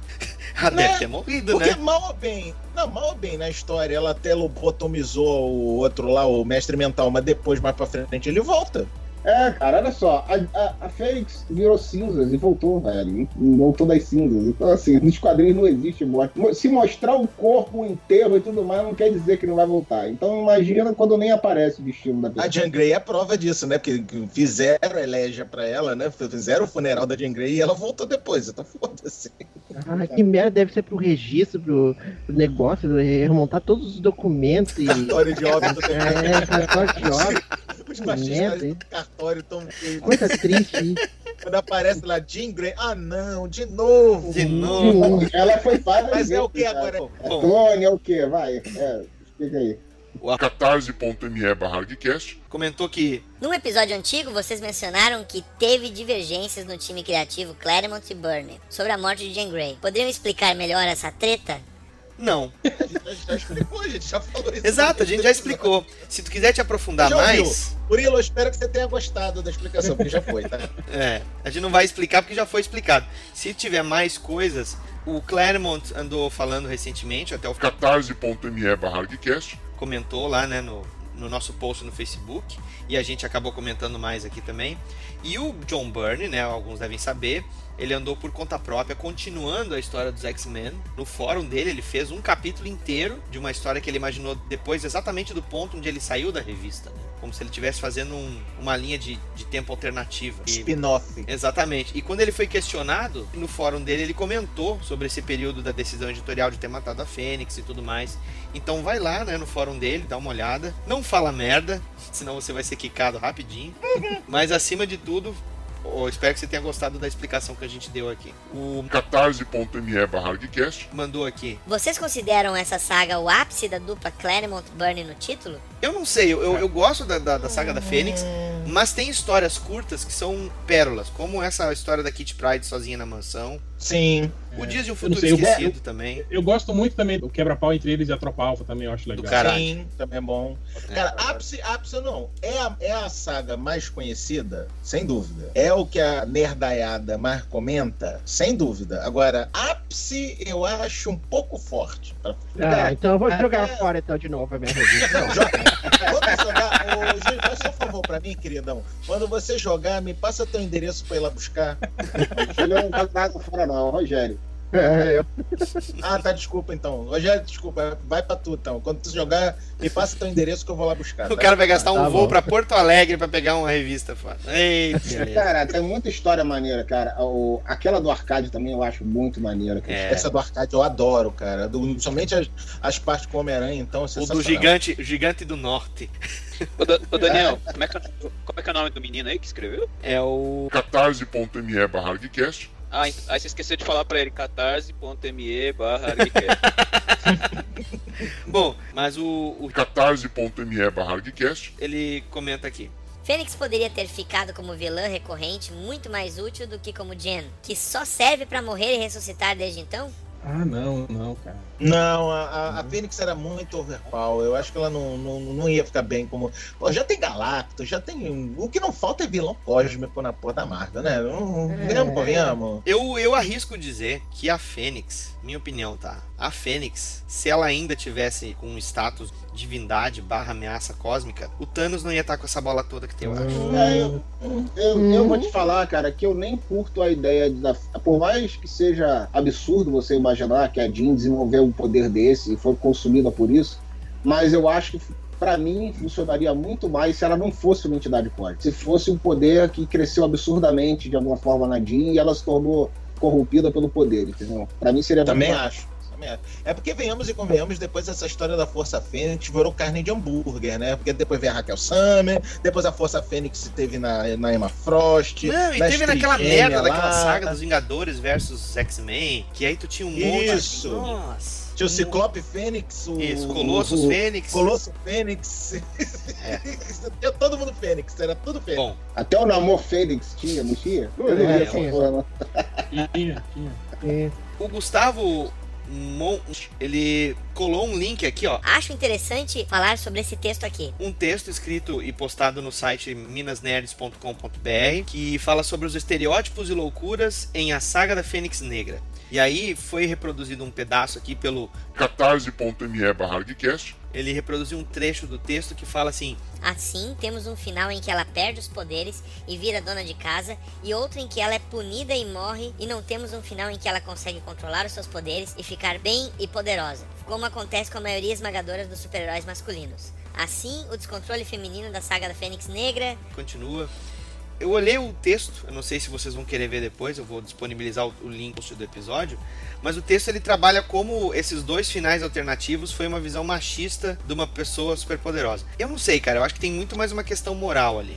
Porque a Jane Grey, não tendo poder nenhum, querendo ser um ser humano normal, eu acho que é digno como ela simplesmente também ficar viva e poderosa. Só que eu acho que a- o discurso ali do, da saga é sobre o poder corromper, que é uma coisa que o Júlio É. estava comentando aqui, né? De ser homem ou mulher. É, eu acho que assim, o subtexto dela perder os poderes e virar dona de casa, ou até a piada que eu fiz dela servir cafezinho na mansão, eu acho que depende muito, porque a gente não sabe como isso seria realmente trabalhado depois, né? Eu acho que seria um abandono total dos X-Men originais do- da equipe, né? Se- Sim, mas porra, você acha mesmo, Rogério, que ela ia se mudar com o Ciclope pra um lugar e eu viver feliz para sempre? Porra nenhuma, né? Você sabe que ia dar merda de novo, né? Ah, Agora, agora eu, eu, eu há de convir uma coisa, assim. Olhar por essa ótica para poder se explorar um ponto de vista assim, pode ser pertinente se a pessoa tá procurando esse tipo de, de ótica, mas eu acho que não é o modo como, principalmente o Claremont via as coisas, porque Sim, é só tu olhar os rumos que a Tempestade tomou na continuidade dos Virou X-Men. líder, ganhou a liderança na porrada, porra. É, Ela, ela ganhou liderança sem, sem poderes, né? Numa fase que ela tava sem poderes. É, então acho que Tão assim, bosta. Tu pode até olhar esse ponto de vista da Jane Grey, mas foi uma história que acabou sendo a Jane Grey a personagem a contar essa história sobre o poder se corromper e como foi a mesmo manifestado, o, o, o Claremont ele quis a morte da Fênix para lembrar os mutantes de que eles são frágeis e que eles podem morrer a qualquer deixar eles humanizados nesse sentido. E a gente não pode também esquecer que se tiver algum subtexto machista na questão, a gente tem um perfil de indústria na época que saiu essa história que objetivava muitas mulheres. A gente mesmo estava comentando aqui do close-up da bunda da Jean Grey, da Jean É, Grey aparecendo com tá- os peitão com os mamilos duros lá que o Ivo reparou. Ou tu vai ficar É, quieto é. agora, Ivo? É bem assim. Não, não, é, é, não, eu concordo. É, não, com relação a isso, eu concordo com elas, cara. Eu acho que tem sim, tem subtexto machista, como tudo, né? Era, era, era muito Período. machista, né? Sim, era É, muito década de objetivado. 80, mas década de 80 era assim, gente. Até hoje, né, cara, o, o quadrinho sempre foi muito pensado pra isso, né, pro público masculino, né, então É. a maioria das heroínas era, era meio que isso, né, cara, era só mesmo pra, pra nerdaiada ver e bater punheta, né, cara, você não tinha nada, nada assim, muito focado e definido Sim. em cima das personagens femininas. Conta nos dedos, né, as personagens que tiveram, sei lá, acho que além da Jean Grey, a gente teve a Electra, É. né, são, são pouquíssimas personagens femininas que, que, que tiveram arcos de desenvolvimento, assim, nesse período. E esses assim, arcos né, sempre cara? foram trágicos, elas acabaram morrendo depois, né? Sim, É. exatamente, é, exatamente. É, e tem- e tem- isso é, é meio que corrobora com o que ela fala aí, né? Que é- a gente vê um monte de personagem masculino passando por esses perrengues. Tendo uma redenção, né? É, exatamente, se engrandecendo e conseguindo resolver a treta sobressaindo, assim. É, Eu, e por exemplo, eu não, que- eu não queria falar nada, assim, mas tipo assim, comparação do Super-Homem com a Supergirl, né, é gritante, assim, tipo. Sim, sim. É. É, ela morreu na crise, né, cara? É, morreu na crise. Mas o que eu tava comentando, isso é um perfil da época, entendeu?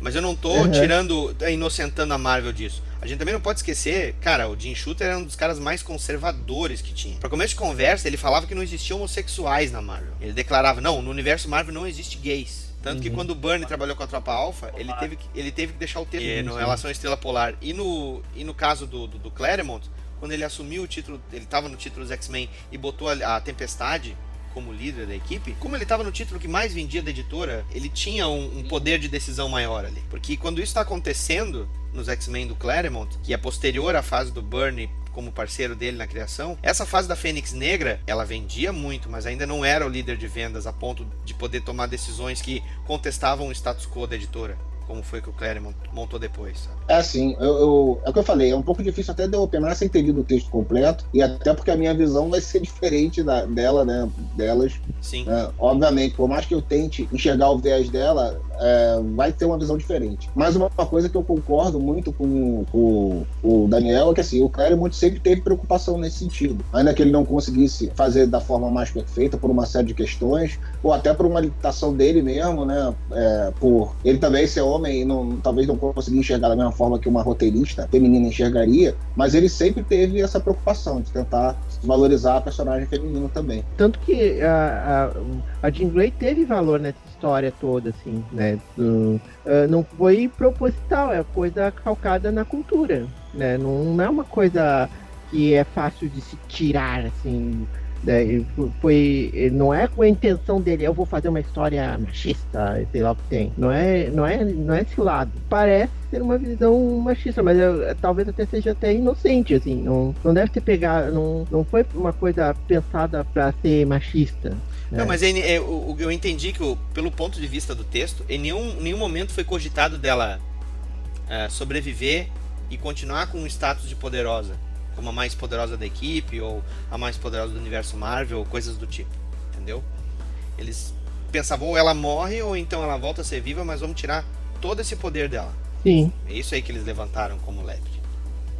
E eu acho que é isso, né? Acabou as perguntas aqui. Considerações finais que vocês possam ter sobre a saga, começando por Alexandre Nerdmaster, nosso convidado. Bom, antes de mais nada, eu quero agradecer você, meu querido Daniel, por ter se lembrado de mim, porque titio Daniel HDR já falou a respeito da saga da Fênix barra Fênix Negra no Paranerd. Isso há trocentos anos atrás, né? É. Episódio bem veiaco mesmo do Paranerd. E o, o Daniel tá, sabe disso, que a gente já conversou bastante sobre isso. X-Men era meu quadrinho favorito de todos os tempos, tanto que era o único título que eu me obrigava a comprar todo mês. Então eu, chegou uma época que eu tinha de tudo. Infelizmente, hoje em dia, sabe como é que é? A velhice chega para todo mundo, então eu não tenho mais nada do que eu tinha dos meus quadrinhos antigos. Mas a saga da, da Fênix barra Fênix Negra sempre foi uma das sagas favoritas favoritas que eu tenho e eu adoro. Não tem como. Não é, não é perfeita. Acho que hoje em dia nada é perfeito na vida, mas é uma das melhores sagas dos quadrinhos, sem sombra de dúvida. Claremont, Byrne e Austin faz, fizeram um trabalho sensacional nessa saga. É uma das melhores, que eu, na minha opinião. Pronto, Rogério. Pode recolher do lixo de novo, guardar. tá, vou guardar. Estou guardando aqui. E, queridos ouvintes, daqui do ArgCast, o Paranerd já não morreu, o Paranerd existe, muito bem, muito obrigado, tá? Inclusive com várias atrações em áudio, cinco ao todo, tem o Paranerd, é propriamente dito, como é o podcast, Huntercast do Wallace, tem o Man HQ, em que a gente não é tão bom quanto o ArgCast, mas a gente tenta falar um pouco sobre quadrinhos lá também. Tem o Nerd Maratonista, onde eu faço maratonas nerds nas séries, principalmente da Paga Nós, Netflix, e também tem o primeiro disparo, onde Wallace e a sua trupe falam a respeito dos primeiros episódios de cada série para saber se vale a pena ou não vale a pena acompanhar o restante da série. Assistam em www.paranerdia.com.br. Mais uma vez, obrigado, Daniel, por ter me chamado nessa conversa maravilhosa. Obrigado por ter vindo, cara. Valeu mesmo. Andy Nakarasputin. Por um bom período da minha vida, antes de ler A Trindade, lá Cavaleiro das Trevas, Watch, V de Vingança, Demolidor do Frank Miller e o X-Men do, do Bernie do Claremont, pra mim eram as coisas cara, era o ápice. É engraçado, né, naquele período bagunçado da Abril, né, as, as revistas desceram aquela maluquice, na né, história dos anos 60, coisas mais atuais. Sim. A Marvel era um pouquinho mais arrumada nesse quesito, né? Então, a, a, quando eu li a morte da Jean Grey, cara, aquilo foi um choque para mim.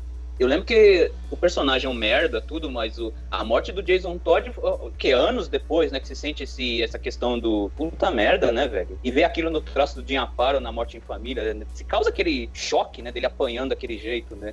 É, a é, só foi, eu, eu lembro disso. Tirando a crise, né? A crise é outra coisa, né? É um clássico, cara, mas é.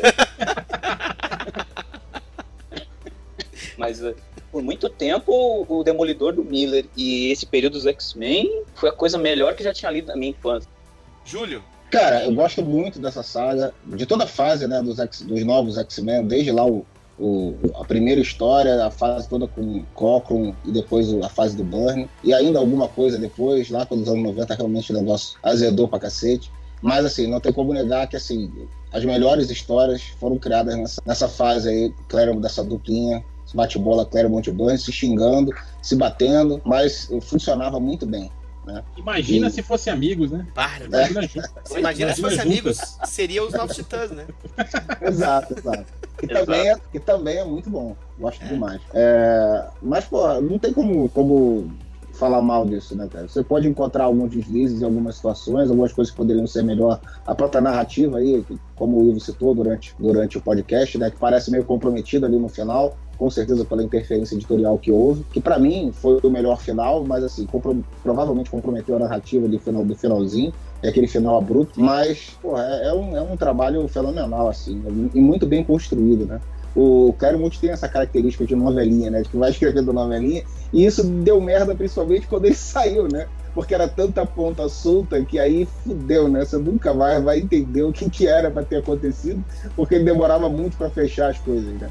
Mas quando fechava, como foi na, na saga da Fênix aí, era muito bom. Então eu só tenho a elogiar essa fase aí, que realmente é uma das melhores. E já que o Alexandre abriu o espaço pro Jabá aí, queria lembrar as pessoas, para de vez em quando conferir lá o areva.com, que o HDR de volta e meia tá lá também fazendo, dando suas cacetadas. É, e o podcast musical que eu tenho com o Andy, que é o discoverpodcast.wordpress.com, onde o Sr. HDR também já esteve lá dando suas cacetadas. Tá demorando Vocês novo, estão fazendo, é? Estão fazendo ainda? Estão Tá, fazendo, no Mas é, papel. tá demorando, cara. É, é. Mas vai voltar. Vai voltar. Já, tem, já tem pelo menos uns quatro prontos no papel e que a gente ainda não gravou pra Caceta. poder bom, começar a botar no ar. Sabe o que faz gravar? Campanha de assinatura. Ah. Eu não queria ficar botando o bedelho aqui no meio da campanha do, do ArgCast, mas a galera que já gastou 5 reais, se tiver mais 5 reais sobrando, pode entrar lá no Areva, que também tem o catarse do Areva Pobrinho. Nós recebemos os milhões que o ArgCast já recebe. Milhões! E vai estar Vai contribuindo se fuder, cara. Até. Mas vai estar contribuindo pro Discover também, porque a gente, a gente tá nessa mamata aí, tá ok? Você tá desviando dinheiro, né? Vaga, vagabundo! Dinheiro pro Areva ajuda do Discover também, que a gente Olha só, tá- caixa 2. O Discovery é o, o Discovery é o King Jones do Areva. Propina É dos podcasts. Que é Isso isso? E o Rogério? Bom, bom é, Vou jogar fora? foi uma saga. Eu não, não, não vou jogar mais fora, porque pra mim tá, tá, tá voltou, voltou aqui, tá é, com carinho, essa história com carinho, mesmo não sendo um clássico pra vocês, é um clássico dos X-Men, tanto faz. E, bom, eh, eu vi essa saga assim, meio ah, pregressa antes, né? Como eu disse antes, né? Eu não sabia quem era essa porra dessa Fênix, afinal, né? Eu, eu achava o nome legal, maneiro, né? Daí, mais tarde, eu fui descobrindo uh, regressivamente e constatando que a história realmente deve ter marcado muita gente na época, né? E, né, e tá aí, né? No, no cabeçalho da cabeça, assim. Tanto assim que essa. Da cabeça. É, desculpe, é, essas, essas troca de língua é foda. E daí a- essa personagem, assim, o, o Daniel, eu não sei se, o, não sei quanta. é, assim, eu acho que essa personagem é muito pedida em commission, não é? Bastante. É, e é engraçado, sim. assim, É. eu, eu, é, fica bem equilibrado. Tem gente que pede a Fênix Negra e tem gente que pede ela como Fênix. E olha, eu posso Exatamente. contar nos dedos quem já me pediu como Jean Grey, entendeu? Tipo, aquele, aquela versãozinha do Jean Lee, que ela tinha ombreira de almofada, sabe? Aham. Aquelas É, almofadas assim, nas coxas também. Dá pra contar nos dedos, mas de, de Fênix Negra e de Fênix tem vários. E é por isso que essa personagem sempre vai ficar voltando, morrendo e voltando, morrendo e voltando, morrendo e voltando. É só isso. Então tá. Ah, eu vou dar o meu jabazinho, né? Se vocês eh, tiverem na internet sem fazer nada lá, visitem o debverso.com.br, né? no meu site de historinhas lá do Deviloides, né? Não sei quando é que vai sair isso aqui, não sei o que que, o que, que está sendo publicado agora, porque eu não sei quando é que vai sair esse, esse podcast, então vão lá, confiram, né? E confira a nossa página lá, Debiloides, a barra Facebook, lá no, no, Facebook lá, nossa página também, né? Que às vezes eu publico tiras antigas, outra, outro, outros avisos e lá e estamos aí. O Ivo? Cara, eu acho que não tem muito o que, que falar da saga, acho que vocês já pontuaram muito bem. Eu só queria dizer que o, o meu lado massa velho só desejaria que o, o Claremont e o Byrne tivessem dedicado mais páginas para a luta entre os X-Men e a Guarda Imperial de Shi'ar. Eu queria ter visto aquele combate, sei lá, com umas 10 ou 12 páginas a mais, assim. Queria ver porrada mesmo, né? Acho que até eles poderiam, se forem fazer um remake da saga, podiam dar preferência para isso, né? Mas. Cara, do jeito que eles estavam apanhando, morria metade da equipe dos X-Men se tivesse É. mais páginas. Mas é isso então. Então, lá no melhoresdomundo.net, toda sexta-feira, um podcast novo pra vocês. E assinem o catarse do Agcast aí, filhos da puta. É, você que tá comentando aí, se quer tá assinando, né? Esse recadinho é pra você. Até você que possa estar bloqueado pelo Ivo aí. É, vai. Não, cara, eles que me bloquearam, porra. Então tá, né? Pô, os caras não sabem desbloquear, eles não acompanham mais nada, então.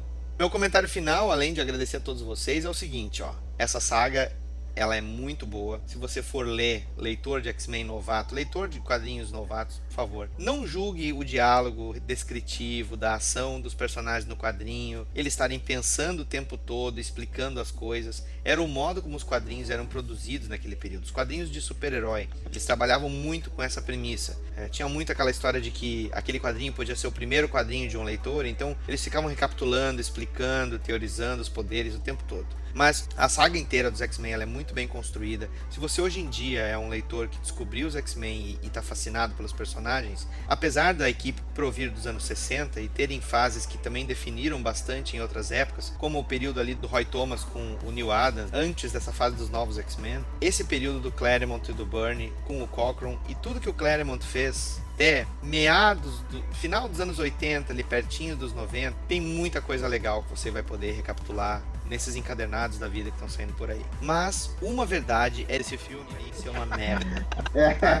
E você, ouvinte do ArgCast, sabe que esse episódio aqui está sendo publicado graças ao seu apoio no Catarse Assinaturas. Se você pode nos apoiar, vai lá, escolhe uma das categorias de assinatura, vai em catarse.me barra ArgCast. Um abraço e até o próximo episódio. É Se isso. esse disco vai ser uma merda, então vamos tentar na folha, então. Não, Rogério. Coisa.